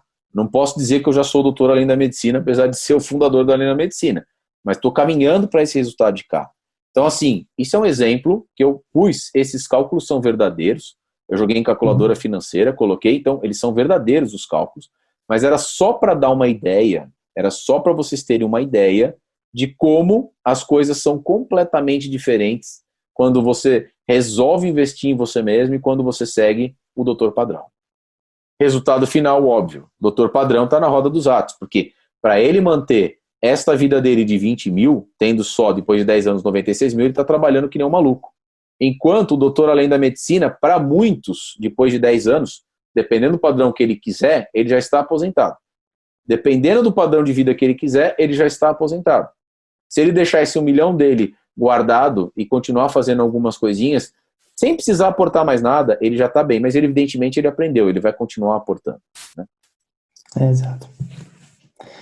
Bom, muito bom, muito bom. E detalhe, né? Porque você ali na simulação, você pega o doutor além da medicina, ele não deixa de viver. Ele melhora o carro, inclusive pega o dinheiro que estava investido e coloca no carro. Só que ele tem a consciência de não sacrificar o patrimônio dele a longo prazo a ponto de, pô, o carro é mais importante do que tudo. Não, não é isso que o André tá, tá falando aqui, tá, pessoal? Tá falando que é tipo, não, você tem que deixar de gastar, né, virar um muquirana, nada desse tipo. É buscar o, o equilíbrio ali entre qualidade de vida, que você tem que estar sempre procurando melhorar, mas também um, um crescimento sustentável no, da sua independência financeira, senão você não vai conseguir chegar lá nunca, né? É, isso é importante ser falado. Você vê que eu tentei manter essa justiça, inclusive, colocando que os gastos outros eram exatamente os mesmos, porque normalmente não é, tá? Não é. Quando você segue essa linha de raciocínio que, o, que um cara tá é, fazendo dívida, normalmente ele já tem uma vida mais atribulada. O cara que está acostumado a fazer dívida com carro, dívida com isso, normalmente ele, ele já é um, um gastador. E o outro cara, ele, normalmente, ele já é um pouco mais, é, é, entre aspas, muquirana, mas assim, mais controlado. Mas eu, eu, eu, fiz a questão de colocar os cálculos mostrando é, as duas pessoas gastando uhum. a mesma coisa. Isso é importante. Os dois continuaram vivendo, só que um deles tem um futuro, o outro ainda vai ter que construir. Mas, de novo, o além da medicina é para o médico do futuro. Então, o médico do futuro é o que está começando, mas também aquele que quer ser o médico do futuro. E eu resolvi ser o médico do futuro também. Então, assim, sempre tem chance. Talvez tenha que correr mais, talvez tenha que fazer mais sacrifício. Não, não dá para garantir. Lá vocês têm algum conteúdo, assim, por exemplo, que eu vejo que ser médico e empreender são coisas muito próximas, né? O médico em si ele é um empreendedor, tanto que às vezes o cara acha que empreender é ter que montar uma loja para botar para vender os produtos. Não. Você cuidar do seu marketing pessoal, você cuidar do seu das suas finanças pessoal como pessoa. Você é um business, né? O médico ele é um businessman, vamos dizer assim, né? Ele tem que se, se autopromover tecnicamente, financeiramente, na questão do marketing, enfim, vários aspectos. Essas esferas todas aí vocês cuidam disso lá no curso? Como é que funciona isso lá? Abordamos sim, Viver. É, na verdade, tem o doutor Laércio Guerra, ele tem um canal, ele tem já um, um projeto para isso, que o Além da Medicina, inclusive, já fizemos, até já firmamos isso é, é, já de boca, mas eu já estou adiantando para todos. Ele tem já esse canal chamado de Médico para Médico. Ele já, ele já estudou isso, ele fez MBA, então assim, ele tem esse expertise, principalmente falando de consultório, essas coisas do business, entendeu? E isso que você falou é extremamente importante. Na minha visão, na minha, no que eu andei estudando, no que eu andei indo atrás para poder dar esse curso, para poder falar para as pessoas, não existe hoje. Antigamente talvez existisse, tá? O Laércio Guerra mesmo ele fala isso. Antigamente o fato de você ser médico já era sine qua non, né? Você já era teoricamente já ia ganhar uma grana. Hoje não. Mas assim, mesmo hoje você consegue. Só que o que eu acho que é importante assim, não existe forma de você ter um bom, se suceder, ter sucesso, se você não for empreendedor. Você, como médico, é a sua carreira, é, você, é, é, é a sua forma técnica, científica de ser. Para você é, promover a sua carreira, você tem que empreender, nem que seja na sua própria carreira. Mas isso é um, é, é um conceito que a gente precisa aprender. É outra questão de mindset. Porque não basta simplesmente ser o melhor médico. Você precisa entender que você está, então, promovendo a sua própria carreira. Então, você precisa sim aprender a cuidar do seu próprio marketing. E marketing não é, como nós vamos falar no, no nosso live, marketing não é propaganda. Não estou falando aqui se você é propaganda, doutor André Berger. Não, marketing é estratégia. Onde eu quero estar, o que, que eu quero fazer e como é que eu chego lá. Quais são os acessos que eu posso ter ou devo ou não devo ter. Entendeu? Então, assim, isso é marketing, isso é marketing de verdade. Se você colocar isso no marketing digital, você pode trabalhar isso a seu favor também. Agora, não, não tem. Instagram, né? Quer dizer. Não é propaganda, não é assim, ah, vem aqui, é, compre um pirulito e ganhe um, uma assessoria do Além da Medicina. Não, não é essa a ideia. A ideia é promover, mas assim, tem que entender. É, é, é um técnico, é, uma, é um médico que tem uma capacidade técnica e científica, mas isso, so, isso sozinho, principalmente no mundo de hoje, não basta. Como é que o cara chega até você? Como é que ele sabe quem é você? O cara tem um monte de opção. Hoje tem inteligência artificial, inclusive, ajudando o cara a escolher o melhor médico ou não. Né? Lá em, outros países já tem aplicativos já fazendo pré-diagnósticos. Tem o Dr. Google, né? Que nós, nós sabemos por aí. Hum. Se você ficar só lutando contra o Dr. Google, você está indo pelo caminho errado. Você tem que aprender a lidar com o Dr. Google. Você tem que aprender a, a conversar com o Dr. Google e saber o que, que ele está falando, porque assim, os pacientes vão chegar na tua cara e falar, eu li que a, que a catarata, na verdade, é, é uma situação que pode ocorrer nessa, nessa, nessa, e que existia esse, esse tipo de lente. Se você não souber lidar com essa situação, você está atrasado. Como a gente falou lá no início, né, Viver? O jogo já está acontecendo. A gente precisa saber onde sentar e como se posicionar. Na questão financeira, então, assim, dicas né, de investimento. Não, não de investimento, porque a, a, ideia aqui e do curso. Isso aí é conviver dividendos. Eu não vou ficar falando do que é bom para você. Eu, acho assim, a ideia aqui é o conceito básico. Você já aprendeu que você precisa guardar dinheiro. Então, assim, é, a estratégia que eu falo de investimento é como começar. Então, aqui, o médico gosta muito de receita de bolo, e, igual em congresso. A gente vai, explica, explica, e o cara no último slide ele põe assim, ó, esse aqui você pode tirar foto, tá? Então, esse aqui é aquele slide que você pode tirar foto, tá? Então, o primeiro, anota. Se você não tiver uma planilha, o que, se você não tiver dados, isso quem disse, se eu não me engano, foi Henry Ford. Se você não tem dados, você não consegue analisar. Se você não consegue analisar, você não planeja e você não toma ação nenhuma. Então, assim, anote, faça uma planilha, use o Banktivity se você quiser, use um papel de pão, não interessa. Você tem que anotar quanto entra e quanto sai. Senão você não consegue tomar atitude. Até hoje, que eu ainda sou meio vagabundo em fazer essas coisas, eu me surpreendo e falo, nossa, como eu gasto com esse tipo de coisa. Às vezes você não tem noção. Você acha, ah, eu gasto muito porque eu viajo e gasto com viagem. Quando você vai ver, não é nisso que você está gastando. Às vezes você tem, gasta muito, tem dinheiro que não tem que fazer. Você precisa gastar mesmo. Mas você consegue fazer alguns planejamentos. Bom, já que isso eu preciso aqui, isso aqui de repente eu não precisaria, entendeu? Esse restaurante final de semana, essa, essas baladas aqui de repente eu consigo, em uma, não em todas, entendeu? Então assim, anota para você saber o quanto entra e o quanto sai. E conforme você vai ficando um pouco mais experiente, eu dou uma dica. Anota, inclusive, eu, eu fiz isso muito tempo viver na minha vida. Eu tinha uma, uma tabela de Excel que depois de anos e anos anotando, eu tinha assim, ó, previsto e executado, igual de empresa. Porque pelo menos eu tinha uma ideia do que eu precisaria ganhar nos próximos meses. Não só considerando o que eu precisava pagar, mas o que era já é, médico, como você já falou, e, e, como a sua própria profissão, às vezes você presta um trabalho aqui, faz um job ali, não sei o quê, e então, então tem que entrar uma grana no mês tal, que tal pessoa está me devendo tal cirurgia. Então você precisa ter aquilo planilhado, para você ter uma expectativa. Então você fala, bom, eu tenho tanto para receber, então, neste momento, acho que dá, dá para eu comprar ali o computador que eu preciso, coisa e tal. Por quê? Porque está planejado de receber esse dinheiro. Então, isso você só, de cabeça, não dá para fazer. Talvez tenha gênios que consigam, mas você precisa anotar para saber. Tem que ser visual, você tem que bater, opa, esse, esse mês ganhei muito menos, né? Fazer reserva de emergência. Nós falamos ali no nosso primeiro live com, com Viver Dividendos. Isso é fundamental. Eu acho que o período de, que nós estamos vivendo agora é, é mais do que fundamental. Tem que fazer a reserva. Você precisa ter. A primeira coisa que você vai fazer, depois você começar a anotar, é guardar dinheiro para reserva. Reserva de emergência, quem, quem quiser, vai lá no live, lá no canal lá do YouTube ou do Instagram, arroba Além da Medicina Oficial, e procura lá no IGTV, vai ter o nosso vídeo, o nosso bate-papo. A gente não precisa ficar falando tudo aqui de novo, porque lá a gente falou muito sobre reserva e uma dica que o Viver Dividendos deu no nosso curso, e eu não, eu não vou dar spoiler aqui, Viver, eu vou deixar eles procurarem lá, porque aquilo é importantíssimo. Saber viver com. Saber viver de um jeito que o Viver, do que o Viver falou, que o Viver de Dividendos falou. Saber viver daquela forma é fundamental. Então, eu não vou dar spoiler aqui para vocês procurarem, tanto no YouTube, no canal do Além da Medicina, quanto lá no, no Instagram, arroba Além da Medicina Oficial. Vai estar tá as explicações do nosso bate-papo lá, tá? quitar dívidas, assim, eu acho que isso é uma coisa fundamental. Quando você entra na página dos maiores investidores e quase que virou um mantra e também o Viver já no primeiro, num dos primeiros é, posts ele quem sou eu, né? Lá no, se você entra lá no, no Viver Dividendos do, do blog do Viver Dividendos, vai ter lá quem sou eu. E uma das coisas que ele fala, eu sou um, um cara assim, assim assado, eu não tenho dívidas. Virou um mantra para todos os investidores porque a gente sabe o quanto a dívida corrói. A gente viu isso no, é, nos outros slides. Eu não estou dizendo que você não possa ter dívidas.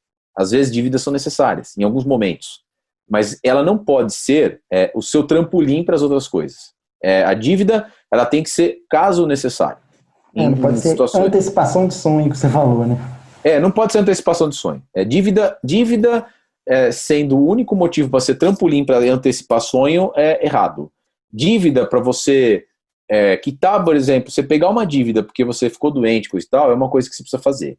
Você tem uma oportunidade de ouro, de repente, de comprar algum equipamento para a sua clínica, para o seu consultório, é, para o que você trabalha e Pô, não você quer precisa. Se descapitalizar e quer, não, sei exato. lá, o cara até tem aquela grana, mas pô, vou deixar aqui na minha reserva, vou pegar esse empréstimo mesmo pagando um jurinho, mas fico com a grana ali se não é emergência. Exato. Eu, tem que ter muita gente de finanças, André, que, que é, vamos dizer, é, demoniza a dívida de uma forma que, tipo, não, você não pode fazer isso, coisa do mal, chega de dívida. Eu acho que a dívida você tem que saber utilizar ela. Estratégia, igual, por exemplo, eu estou fazendo uma sede nova lá na empresa. Vou pegar empréstimo, cara. Eu não tenho condições de construir a sede. Tenho dinheiro, mas, tipo assim, eu não posso me descapitalizar todo para construir a sede. Então, vamos pegar uma grana, botar naquele negócio. As empresas fazem isso o tempo inteiro. Agora, na Bolsa, tem várias empresas com dívidas que vale mais a pena ele pegar uma dívida do que ele pegar o capital dele, descapitalizar, que aquele dinheiro ele pega e reinveste e ganha muito mais com aquilo, entendeu?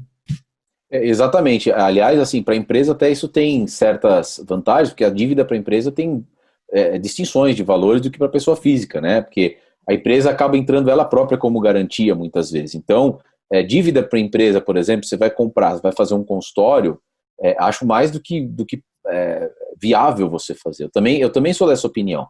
Elas estão aí para dar um, um, Esse sim, esse é o tipo de trampolim que, na verdade, eu não diria um trampolim, é um suporte. A dívida ela serve para dar um suporte. Agora, de novo, mesmo na empresa, na PJ e principalmente na pessoa física, elas te servem para te dar essa garantia de você conquistar alguma coisa. Assim que, tão logo, você consiga é, o capital suficiente para quitar, quite a dívida.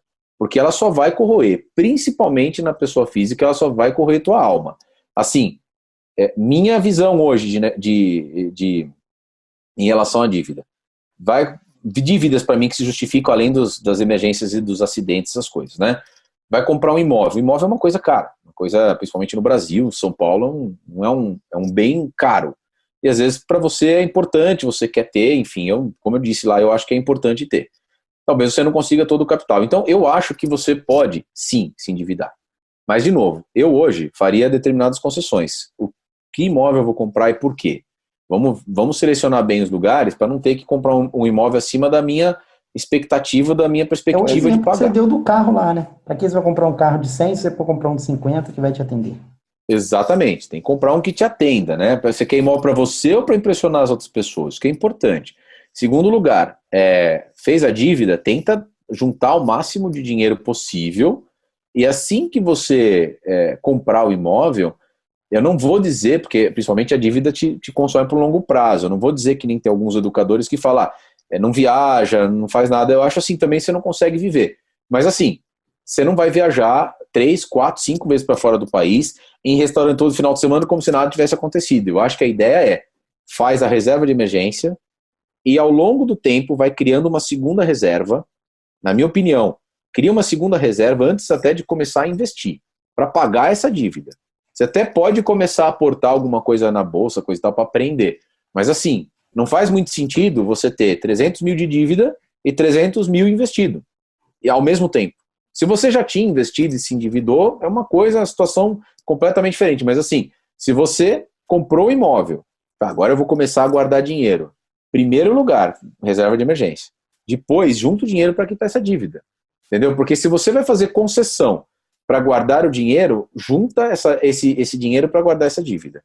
Acho que assim, é uma questão muito é, pessoal, mas é uma dica que eu daria, porque senão você se perde. A dívida, principalmente dívida de imobiliária, são 20 e 30 anos.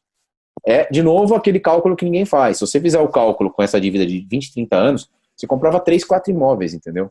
E assim, ah, mas eu não poderia comprar, tudo bem, eu sei, é, a dívida está aí para isso, a gente não poderia mesmo mas também você não precisa carregar até o final. esse é o tal do negócio, você não precisa carregar é. até o final, né? Tem muita gente, muito médico viver, eles compram um carro endividado e eles conseguem, eh, o tamanho é o poder que eu falo que o médico tem de pagar a dívida, que eles pagam normalmente adiantado. Eles, eles pagam um carro adiantado, eles pagam a primeira e a última, a primeira e a última lá do, é, de, de, financiamento de, de, carro, né, de veículo. Agora de uhum. apartamento não, de apartamento deixa rolar, entendeu? Então O de apartamento, se falar, mas é tantos por cento, aí fica aquelas ideias malucas, né? O apartamento é tantos por cento ao ano, aí a Selic, cara, mas um tá te tirando dinheiro e o outro tá te dando dinheiro. Então, é melhor você ter algo que te renda 2% ao ano do que ter algo que te tire 5% ao ano. Entendeu? Não, não faz muito sentido, né? É. Ah, esse, isso aqui acho que é uma das coisas mais importantes dentro da cartilha do investidor, né? Aportes sistemáticos e mensais. Acho que isso é, é fundamental. Cria a rotina. Mesmo, cara, assim, o ideal é você ter um, um, uma. Na minha visão, o ideal é você ter um, um valor, né? Mas às vezes, que nem nessa situação de coronavírus, é um momento que teoricamente está tudo suspenso, você vai ficar fazendo, a menos que você tenha sua reserva de oportunidade, que a gente também falou lá no live. Mas assim, durante a sua vida. Eu gosto de trabalhar com, com percentual de taxa, entendeu? Assim. Sim, a taxa de poupança. Por isso que eu tinha colocado aquele, aquele negócio da taxa de poupança, porque médico gosta disso de taxa, porcentagem. Mas o que eu quero dizer é o seguinte: aquele mês foi muito ruim. Você não conseguiu, não sei o quê. Cara, guarda qualquer coisa. Sabe? É. Só para manter isso a rotina. Eu falo, pessoal, pô, bota 100 reais lá, cara. Só... É. O negócio é o hábito na cabeça, entendeu? Não pode Exato. quebrar. É, porque, exatamente, porque assim, é, nós vivemos, tem um livro que fala é, O Poder do Hábito, e tem várias, vários estudos falando isso, nós vivemos por hábitos, né? Uma das coisas, e uma coisa que eu aprendi do hábito, é que a gente não consegue se livrar de hábito. Para você se livrar de um hábito, você precisa construir outro hábito. Então, assim, uhum. a gente já ficou nesse momento de hábito, de não, de não é, aportar, para quem, como eu, né, chegou atrasado também, no, no Além da Medicina aí, é, a gente ficou muito tempo sem. Então, assim, a ideia é criar um novo hábito para que consuma esse hábito antigo de não aportar. O hábito antigo é que era, ah, vamos esperar, vamos pagar. Não, é 100 reais. Então, um real, cara, não, não interessa. Você tem que sentar na frente do computador e falar, vou fazer essa transferência para esse outro lugar.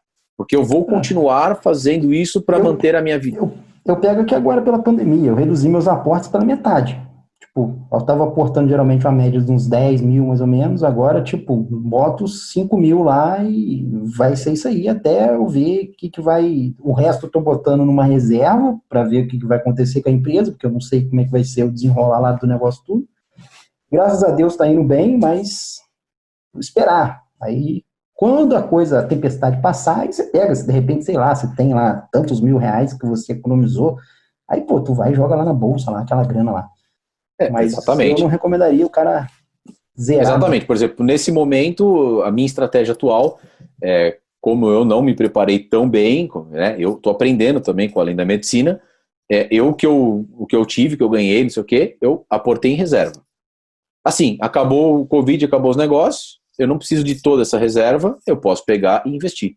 Aí, porque eu aumentei minha reserva tudo em função dessa situação, porque eu não sei até onde eu vou chegar, mas assim, é uma estratégia. Agora, o importante é, você tem que ter a ideia de que tem que pegar o dinheiro e colocar em algum outro lugar, para que isso saia da sua conta corrente e deixe de ser uma tentação, entendeu?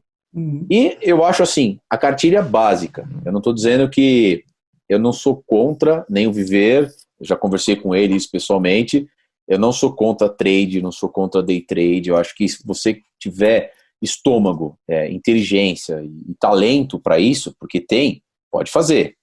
Mas tem que saber o seguinte: o foco aqui, nós não estamos falando de estratégias de ganhar mais dinheiro.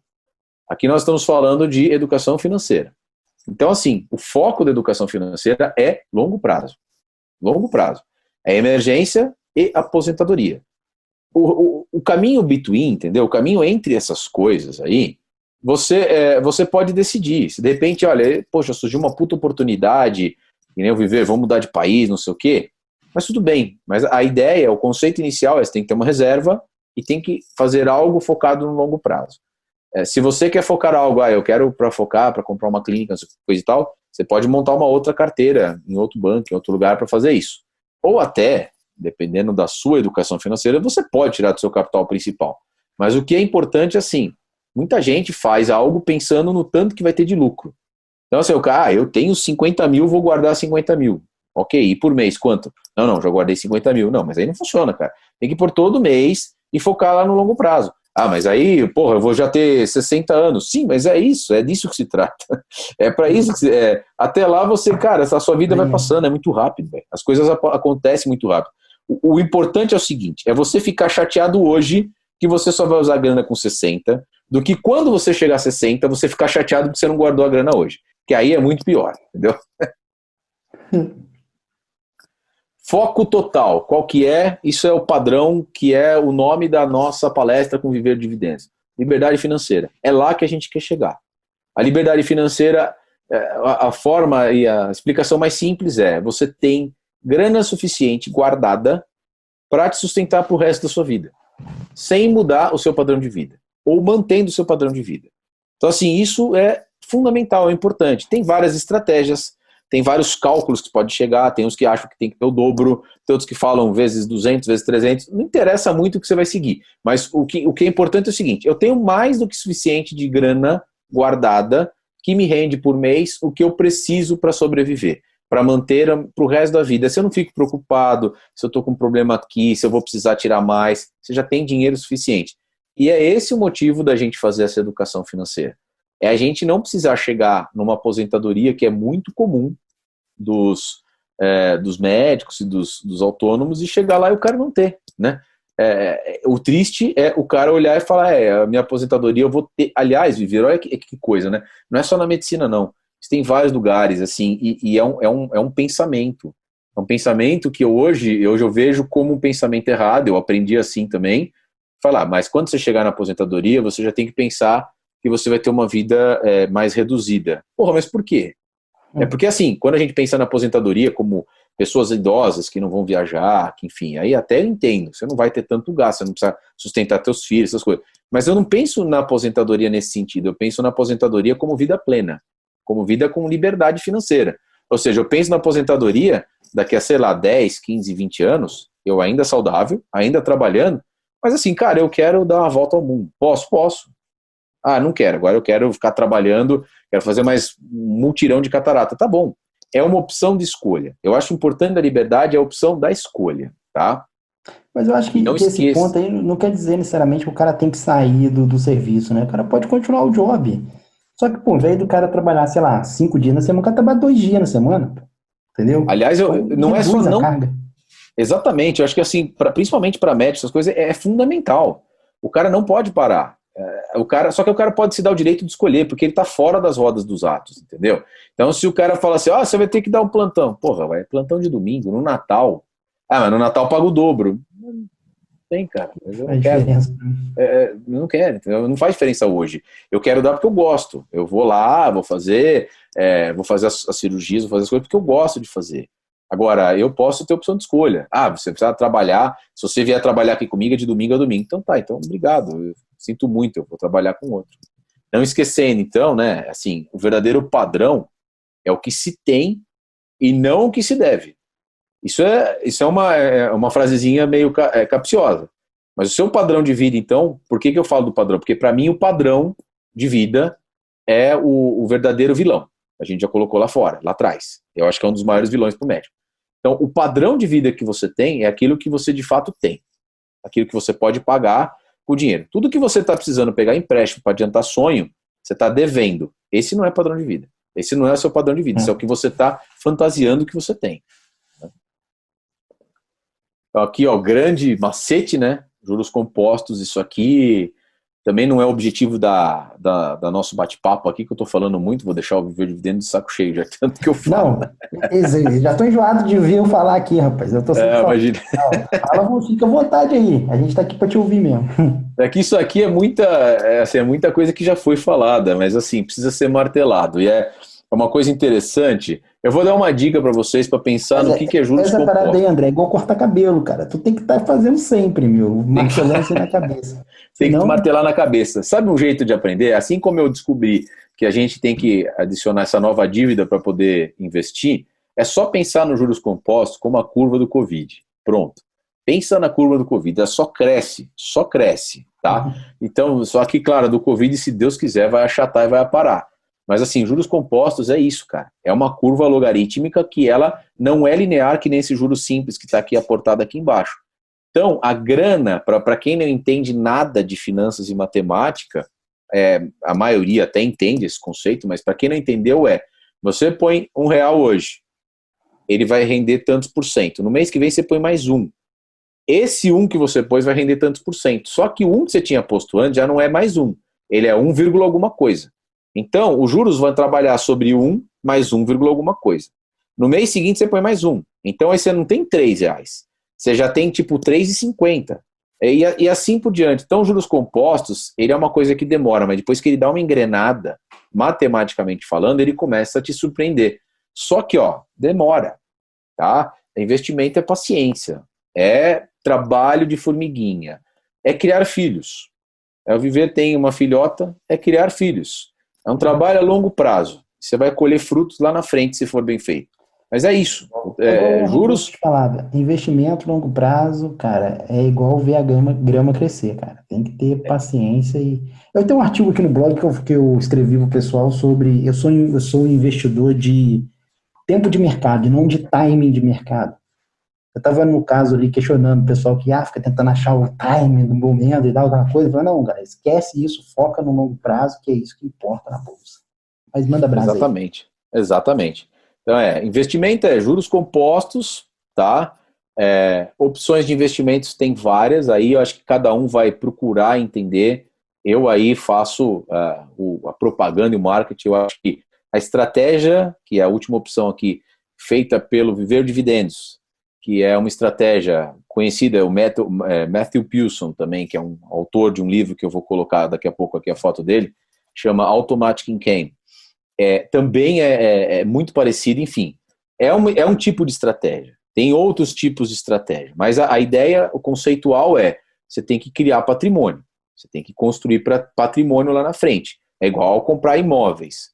E de preferência, seria muito bom se esses patrimônios te rendessem, assim como um imóvel, um aluguel. Então, é, aí é, é uma análise mais profunda que o Viver Dividendos faz. A gente chegou a dar uma pincelada lá sobre a estratégia dele de viver de dividendos, escolhas de empresas de crescimento de dividendos. Não é porque assim tem muita gente que fala, ah, mas poxa, é uma empresa de, que paga dividendos é uma ilusão, porque a empresa, vamos supor, ah, hoje você comprou a ação lá 10 dólares, só para dar um exemplo. Aí no mês seguinte ela valorizou. Então ela vale 11. Só que como o cara te paga dividendos, a ação continua custando 10 dólares porque o cara te deu um de dividendo. Ok, tá certo. Matematicamente tá certo. Só que é, para médico isso é mais fácil de entender, viver, por incrível que pareça.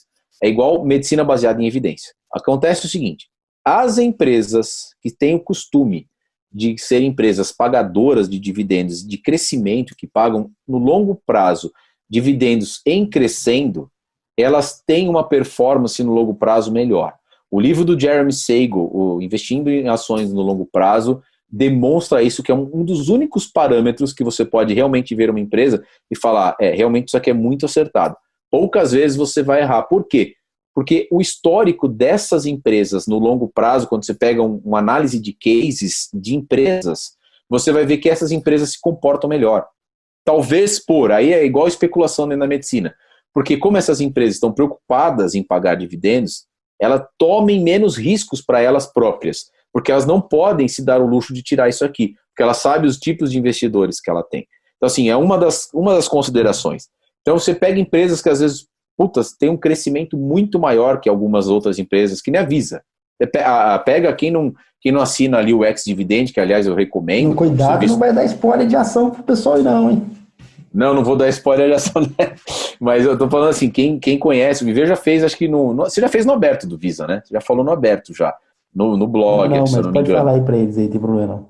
Não, mas eu, eu só vou falar o seguinte: o, a Visa, a Visa é uma empresa, por exemplo, que ela tem um, é, um crescimento quando você compara é, no curto prazo com outras empresas bem menor, né? Assim, você fala bem menor. Só que no longo prazo, cara, é uma empresa extremamente constante. É uma empresa extremamente constante. É, então, assim. Às vezes o, o cara olha muito o yield dela, né? Tipo, o yield exatamente. é baixinho, né? Mas quando exatamente. você pega um investimento, você tem que olhar o yield mais o ganho que você teve de valorização da ação. Então, se você somar esses dois, avisa é um excelente retorno. Pois é, então, é isso que eu quis dizer, desculpa deu spoiler aí, mas é que é o seguinte, é muito bom, é, esse material que tem no Ex-Dividend realmente é muito bom. E, e o que acontece é que às vezes as pessoas analisam, a cabeça do investidor brasileiro é uma cabeça do, infelizmente, a gente aprendeu até hoje, hein? Até hoje, eu vejo nos grupos que eu, que eu tô lá, em alguns grupos de medicina, até hoje, a cabeça do investidor é a cabeça do cassineiro. É o cara que acha que está numa mesa de cassino, então assim, vamos tentar acertar, tem estratégia, é poker, tem isso também no trade, mas assim, é, investimento no longo prazo não é essa a preocupação. Você vai. Eu, eu, eu, gosto muito de comparar o seguinte: você vai investir no longo prazo, você vai ter que comparar como se fosse comprar um apartamento, uma casa. Onde você quer essa casa, esse local? Num lugar bom. Entendeu? Você não vai comprar ali porque, puta, eu vou comprar, cara, porque o, o cara falou para mim tá na frente de uma favela. Falei, não, o cara falou para mim que vão construir um shopping ali, mas já está construído? Não. É quem que disse? Não, é que eu conheço o cara que é dono da padaria, velho. Assim, não é isso, não é disso que se trata, entendeu? No longo prazo, você investe em coisas seguras, em, em coisas que às vezes é, vão te dar. Você fala, nossa, o retorno é pequenininho, mas assim, historicamente, essa estratégia de se investir em empresas de dividendos, historicamente, quando você compara com outras, no blog, o Viver colocou já, agora no aberto, em Viver, agora eu posso falar, você já pôs isso lá numa comparação de duas empresas. E eu li também num outro livro, é, você comparou duas empresas iguais, é, da, do mesmo business. Ah, sim. Elas eram do setor automobilístico, né? Exatamente, setor automobilístico. Uma delas dava um retorno. Do mesmo setor. Do mesmo setor, e uma delas dava um retorno muito maior. E a outra era uma pagadora de dividendos constante. Hum. No final de tanto tempo, o cara que investiu de 10, 10 ou 15 ou 20 anos, não me lembro quanto que era a estratégia, mas o cara que investiu na empresa pagadora de dividendos tinha o dobro do que na outra. Mesmo a outra uhum. tendo um, um, upgrade de ações, é, valores. Por quê? Porque o outro tinha provavelmente muito mais riscos. Ele, ele oscilava, ele ganhava muito, mas de repente no mês seguinte ele, ele baixava muito. E não necessariamente era uma empresa ruim. Mas a, a, questão fundamental é por isso que a gente segue algumas estratégias. Né? O, é, isso é como medicina baseada em evidência. Você fala, ah, eu tenho essa a minha experiência não vale nada, é baseada em evidência. Ó, tem essas evidências mostrando que esse esse medicamento, essa essa cirurgia costumam no longo prazo ter isso. Se um cara tem um sucesso com alguma coisa, ok, mas isso a gente sabe que cientificamente não vale muita coisa, né? O que vale é baseado em evidência. Então, qual é o é. grau, quanto cara, de estudo? Hã? A grande maioria dos investidores de pequeno porte como a gente, porque às vezes o cara pega o Warren Buffett que é um cara que, que, ele, que ele tem uma empresa que não distribui dividendos, e o cara acha que isso daí, não, eu quero ser igual o Warren Buffett, eu vou comprar uma empresa que não distribui dividendos. Só que eu tenho até um artigo aqui no blog que eu falo que o Warren Buffett é um dos maiores investidores de dividendos, porque se você pegar a empresa que, dele que ele tem que não distribui dividendos, todas as empresas ali, a grande maioria, vamos dizer assim, vou colocar todas, a grande maioria das empresas ali, elas são empresas de dividendos. Então, assim, o cara às vezes fica com aquela coisa de que, tipo, não, vou, vou investir numa empresa que não distribui, não sei o quê, mas às vezes acaba esquecendo isso. E é o que você falou. A questão da medicina é você observar o que, o que acontece. É, como é, é o mesmo nome da técnica que você deu aí? É, medicina é. Medicina baseada em evidência. Baseada em evidências, é isso aí. A evidência que eu tenho sobre isso é que se, quando eu olho lá os investidores de pequeno porte lá nos Estados Unidos, eu vejo que a grande maioria dos caras que tiveram sucesso o pessoal que já chegou na independência financeira. Eles chegaram através dessas empresas de crescimento de dividendos. É claro que existem outros tipos, que eu sempre falo, pessoal, não tem um caminho só para a bolsa, entendeu? tem vários, para você chegar na independência financeira. Mas o, o, o, que eu tenho observado é que o pessoal que geralmente segue essas empresas tem uma taxa de sucesso muito alta para chegar nos objetivos final, que é a independência financeira. Exato, exato. Bom, é assim, é, é muita coisa, a gente sabe, é, às vezes é muita informação, Pro cara que já tá, né, pro blog aqui do Viver Dividendos. Estamos assim, aí para uma hora, uma hora e meia de vídeo, hein? Ah, não, mas assim, é, putz, é, como eu falei, eu também eu gosto de falar, viu? Outro dia eu dei uma aula de um aparelho com 39 slides, eu falei 3 horas e meia. A gente vai dividir em três aulas, porque senão. Rapaz, ficar falando de finanças aqui comigo, a gente fica até amanhã aqui. É, eu imagino, né? Mas enfim, aqui é, é o seguinte: é, a gente sabe que é muita coisa, para muita gente que está aqui é, no site do Viver, que está acostumado a ler o blog, acompanhar, talvez a gente esteja chovendo no molhado, né? O meu objetivo é que você, se gostou da ideia e do conceito, principalmente por vir aqui da com a chancela do Viver, é que espalhe para os amigos, né? Ó, tem um pessoal tentando, eu estou tentando fazer alguma coisa pelos colegas, né? E para quem é muito novo, nunca viu nada, eu sei que é muita coisa. E é o mais interessante é que o Viver acabou de falar, é muito viciante, é um assunto que realmente chama muita atenção, assim, tem um certo prazer você entender esse jogo do dinheiro, essas coisas de como funciona, investimento. Então, assim, a gente sabe que é muita coisa. Então, dicas, livros, né, sites, o blog do Viver, por exemplo, serviços, o próprio Viver tem um serviço chamado Ex Dividend Plus, que ele dá, aí ele, ele, ele esmiuça, mas é, é, ele ensina, na verdade, o, o grande lance para mim lá, eu, nas revistas, é que ele ensina a forma como ele analisa a empresa. Isso passa a ser depois, é, ele está ensinando a pescar, né? Ele mostra como ele analisa a forma como ele pensa. Então é muito interessante você ver um cara com expertise muito grande é, fazendo esse tipo de coisa. Então, assim, sites infinitos. Eu só acho que vale a pena você dar uma bela procurada é, e dar uma. É, tem muitos sites, na verdade, até mais do que deveria, tá? E mais serviços do que deveria. Então, assim, é, eu particularmente recomendo. Tem que tomar cuidado, que tem uma galera aí que eu vou te falar um negócio, hein? Vai é, tem um, tem um pessoal que vai. É, é, o que, assim, tem algumas dicas básicas, né, cara? Assim, o cara te prometeu muita coisa, muito rápido, e tá dizendo que ele sabe o que ninguém sabe, e principalmente se, se o foco dele for taxa e retorno, é, fala obrigado, aprende o que você puder aprender, mas assim, esse não é o caminho. É, Para quem é da medicina, é, é, o cara chegando hoje, aqui, é, dia 24, e falando: Eu encontrei o remédio para o Covid, tá? Vai misturar limão com abacaxi. Cara, prometeu coisas que ninguém desses caras aqui, desses livros, tanto do Matthew Pilson, tanto com Jeremy Sago, o Viver Dividendos, é, é, Warren Buffett, ninguém fala isso. Desses caras que são o próprio Barsi, muita cara, muita gente que, que conhece. Esses caras é, sair um pouco do que eles falam, assim, falando, não, eu encontrei um jeito fácil de você ganhar dinheiro, vou te oferecer um serviço, como já aconteceu comigo, tá? Isso é uma rotina também, tá? Você começa a entrar nesse assunto, daqui a pouco vem um consultor de alguma empresa, não sei o quê, e vai te oferecer, e vai falar que a sua estratégia está errada porque o cara te oferece é, 350% de retorno anual. Já me ofereceram para eu investir num negócio de mineração de Bitcoin no Paraguai, para você ter uma ideia. Então, tem que tomar muito cuidado. É, eu ganhava em dólar, eu ia ganhar em dólar por dia, entendeu? Então, assim, tem que ter muito um cuidado. para minerar lá no Paraguai. É, tinha uma empresa. Cara, eu fui procurar, a empresa estava devendo para Deus e o mundo, tinha processo contra. A minha consultora tinha investido, ela tirou o dinheiro, para você ter uma ideia. Eu, eu ajudei a minha consultora a tirar o dinheiro da empresa. Porque era uma... aparece uns doidos aqui querendo investir nos Estados Unidos uma corretora lá no Uruguai. Eu falo, meu Deus, o que esses caras têm?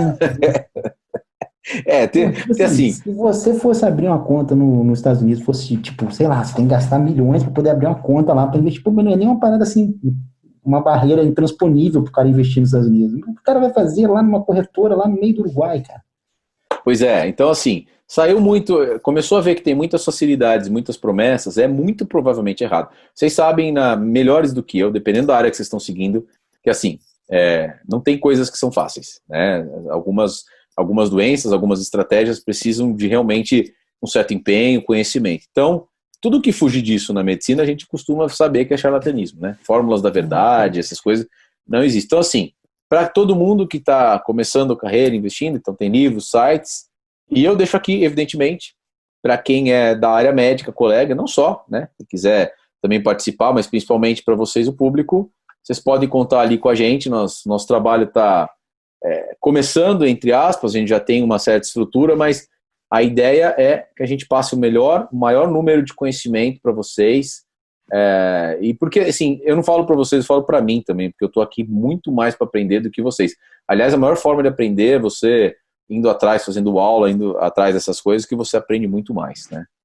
Ver, aqui acabou minha muito bom. compartilhamento. Saí. Bom, já, já tá aqui. Tem mais algumas perguntas aí, mas vamos deixar para um segundo round. Quem sabe você, você volta aqui mais para frente, falando sobre outros temas aí, a gente coloca algumas outras perguntas aí. Mas, pessoal, acho que foi muito legal aí o, a apresentação do André. Como eu falei já antes, a ideia aqui é tentar ajudar aí o pessoal que é da área de medicina, e às vezes o cara fica meio perdido, porque é o que ele falou, não, não tem muita orientação nesse sentido, na parte tanto financeira, quanto na parte de empreender, na parte de trabalhar ali o marketing do, do promover o seu, a sua carreira.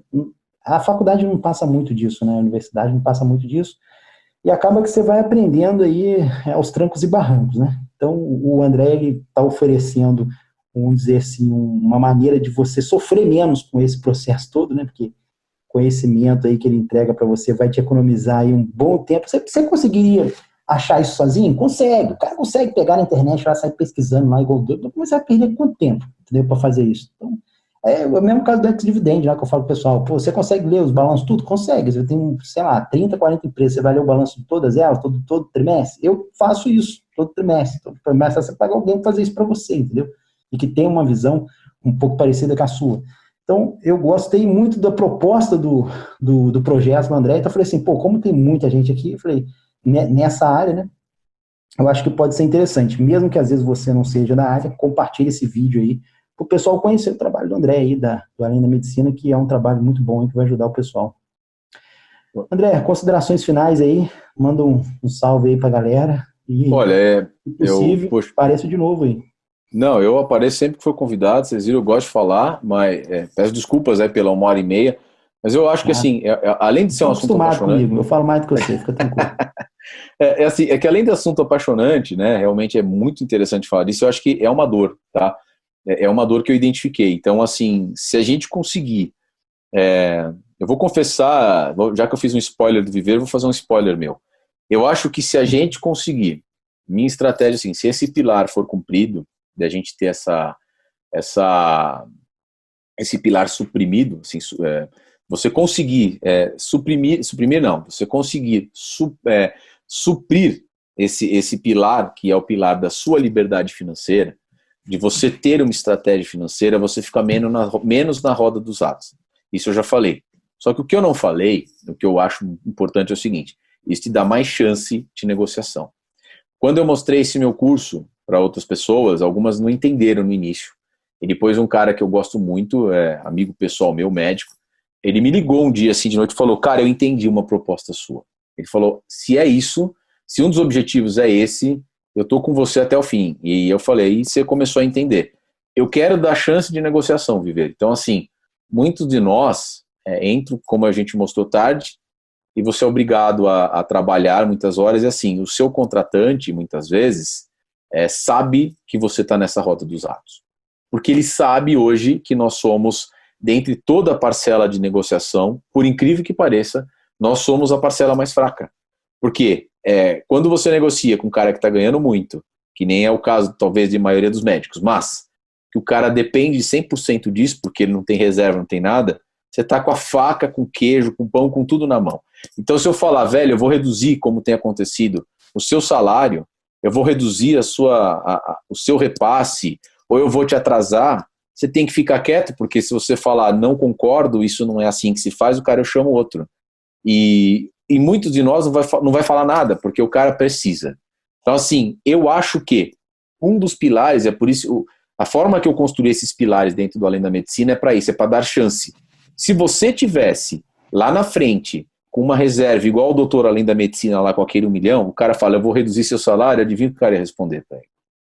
Você fala, dentre as melhores respostas que eu já pensei agora, para ser a mais polida, né, eu falo, obrigado, não tenho interesse, né? Então, assim, isso começa a virar o jogo. Eu acho que isso vira o jogo. Porque aí, é, as pessoas, eu, eu não digo que tenha gente que queira fazer mal, eu não estou dizendo que os planos de saúde, essas coisas, têm um complô contra o médico. Não é. É porque faz parte do, do jogo, faz parte do mercado. Business, né? é. é. business, é, o, é, o, é, o, é, o, é, o, é, a, é a parcela mais fraca. Então é a que eu posso mexer. Agora, então, eu, eu, eu entendi o seguinte: então, para eu ganhar essa possibilidade de melhorar o nosso rendimento, eu tenho que transformar a nossa parcela na parcela novamente mais forte. Porque, como dizem alguns, não vou ficar parafraseando, nem vou dizer quem, mas médico é igual sal, é branco, barato, tem em qualquer lugar. Então, assim, isso que eu preciso reverter. O meu sonho é reverter isso, entendeu? Então, assim, se eu te der condições com esses pilares, o cara vai falar assim: não dá para mexer com esses caras dessa forma porque eles conhecem agora o jogo. Então, nós vamos ter que chegar num, num acordo comum. Nós vamos ter que retrabalhar essas questões. E eu acho que a gente começa a reverter o jogo. Então, é, é, eu acho assim, fundamental a estratégia de você não precisar estar na roda dos atos, consequentemente você não ficar preocupado em poder negociar uma coisa que é melhor para você e hum. não simplesmente baixando a cabeça para todos, que é a triste realidade que está acontecendo, mas nós vamos melhorar. Com esse sonho aí, com a ajuda de todos, nós vamos melhorar sim, com certeza. Devagarzinho a gente vai mudando. Sempre vai. O, cara que quer se aprofundar aí mais, conhecer mais um pouco da linha da medicina, como é que ele, como é que ele entra em contato? Tem um site? Como é que é aí? Tem algum canal aí? Vou deixar, que, que é? Sim, vou deixar pra, eu deixei lá o QR Code lá, mas vou deixar para você depois também para na hora de postar. Mas de qualquer forma é o seguinte, ó, é, Instagram e Facebook, arroba Além da Medicina Oficial, tá? Tem a minha página www.alemdamedicina.com, tá? E tem o e-mail além da medicina é, é, além da medicina oficial arroba gmail.com tá? Você, então, você é assim, mais ativo em qual, em qual rede social? Eu sou mais ativo no Instagram porque dispara para Twitter, para todos os outros. Na verdade, procurando a, a, além da medicina oficial, vai achar no Instagram, vai achar no Twitter, vai achar no, no YouTube. Mas, eu sou mais ativo. Não é muito fã do Twitter, não? Uh, a gente usa você, alguns você, usam. O que mas... você repara no seu círculo aí de amigos aí dessa área? Eles não usam Eles muito, usam, cara, não, não como estratégia de marketing. Eles usam como conta muito pessoal para ficar é, normalmente postando coisas pessoais. É, assim, antes do Instagram era a principal, a principal rede de postar coisas pessoais, digamos, né? Então, assim, hum. comentários, ah, pô, não concordo, principalmente política, né? E aí na, na, o Instagram virou a página de, ah, olha eu aqui tirando foto, mas de repente começou a virar um boom do tipo, é uma página de promoção. Então o Instagram virou uma páginazinha meio de promoção, mais que o Facebook. Não me pergunte por quê, as ferramentas do Facebook são muito melhores, mas é, o Instagram, acho que justamente pela modinha da foto, do jeito mais simplificado, acabou virando. É, aí é, é, é, é na verdade, é estratégia de marketing. Então, assim, o Instagram, para mim, ele funciona bem porque ele tem, eu consigo publicar em quatro redes com ele, né? Então eu, eu, eu ponho todas as contas lá e eu publico lá no Facebook, no Tumblr, que eu abri porque ele tem já, e no Twitter. Então eu acabo usando o Instagram mais por causa disso. Eu não uso ativamente o, o Twitter. Eu uso ele sempre como subrecurso do Instagram. Entendi. Bom, bacana. Então tá aí, pessoal. O André passou o, os contatos dele aí. Quem for da área, se inscreve lá nos canais dele lá para ir acompanhando o material que ele vai gerando lá, que é focado aí pro pessoal da área de medicina. André, novamente, muito obrigado aí, cara. E se as portas estão abertas aí, sempre que você precisar de vir, dá um alô pra gente aí que você anuncia o seu serviço aqui. Opa. É aquilo que eu falei, pessoal. Estou aqui fazendo mesmo para tentar ajudar os próprios leitores mesmo, né? Que eu acho que vão se beneficiar disso tudo. Ó, eu que agradeço muito, Viver, assim, foi um, um prazer novamente e, e, fica tranquilo que seu trabalho não acabou ainda não. Nós vamos te chamar com certeza para mais coisa aí, vamos fazer um... Pode chamar, tamo junto. Um, um bate-bola, um ping-pong, o que der para... Eu sei que seu conteúdo é fantástico, eu acho que ajuda se as pessoas começarem pelo viver dividendos ali do, do Além da Medicina, eu estou tranquilo. Eu sei que está num, num, bom caminho. Né? Show não enfim, perguntar bobagem. tá bom? Muito obrigado. Valeu, viu? André. Muito Valeu. obrigado.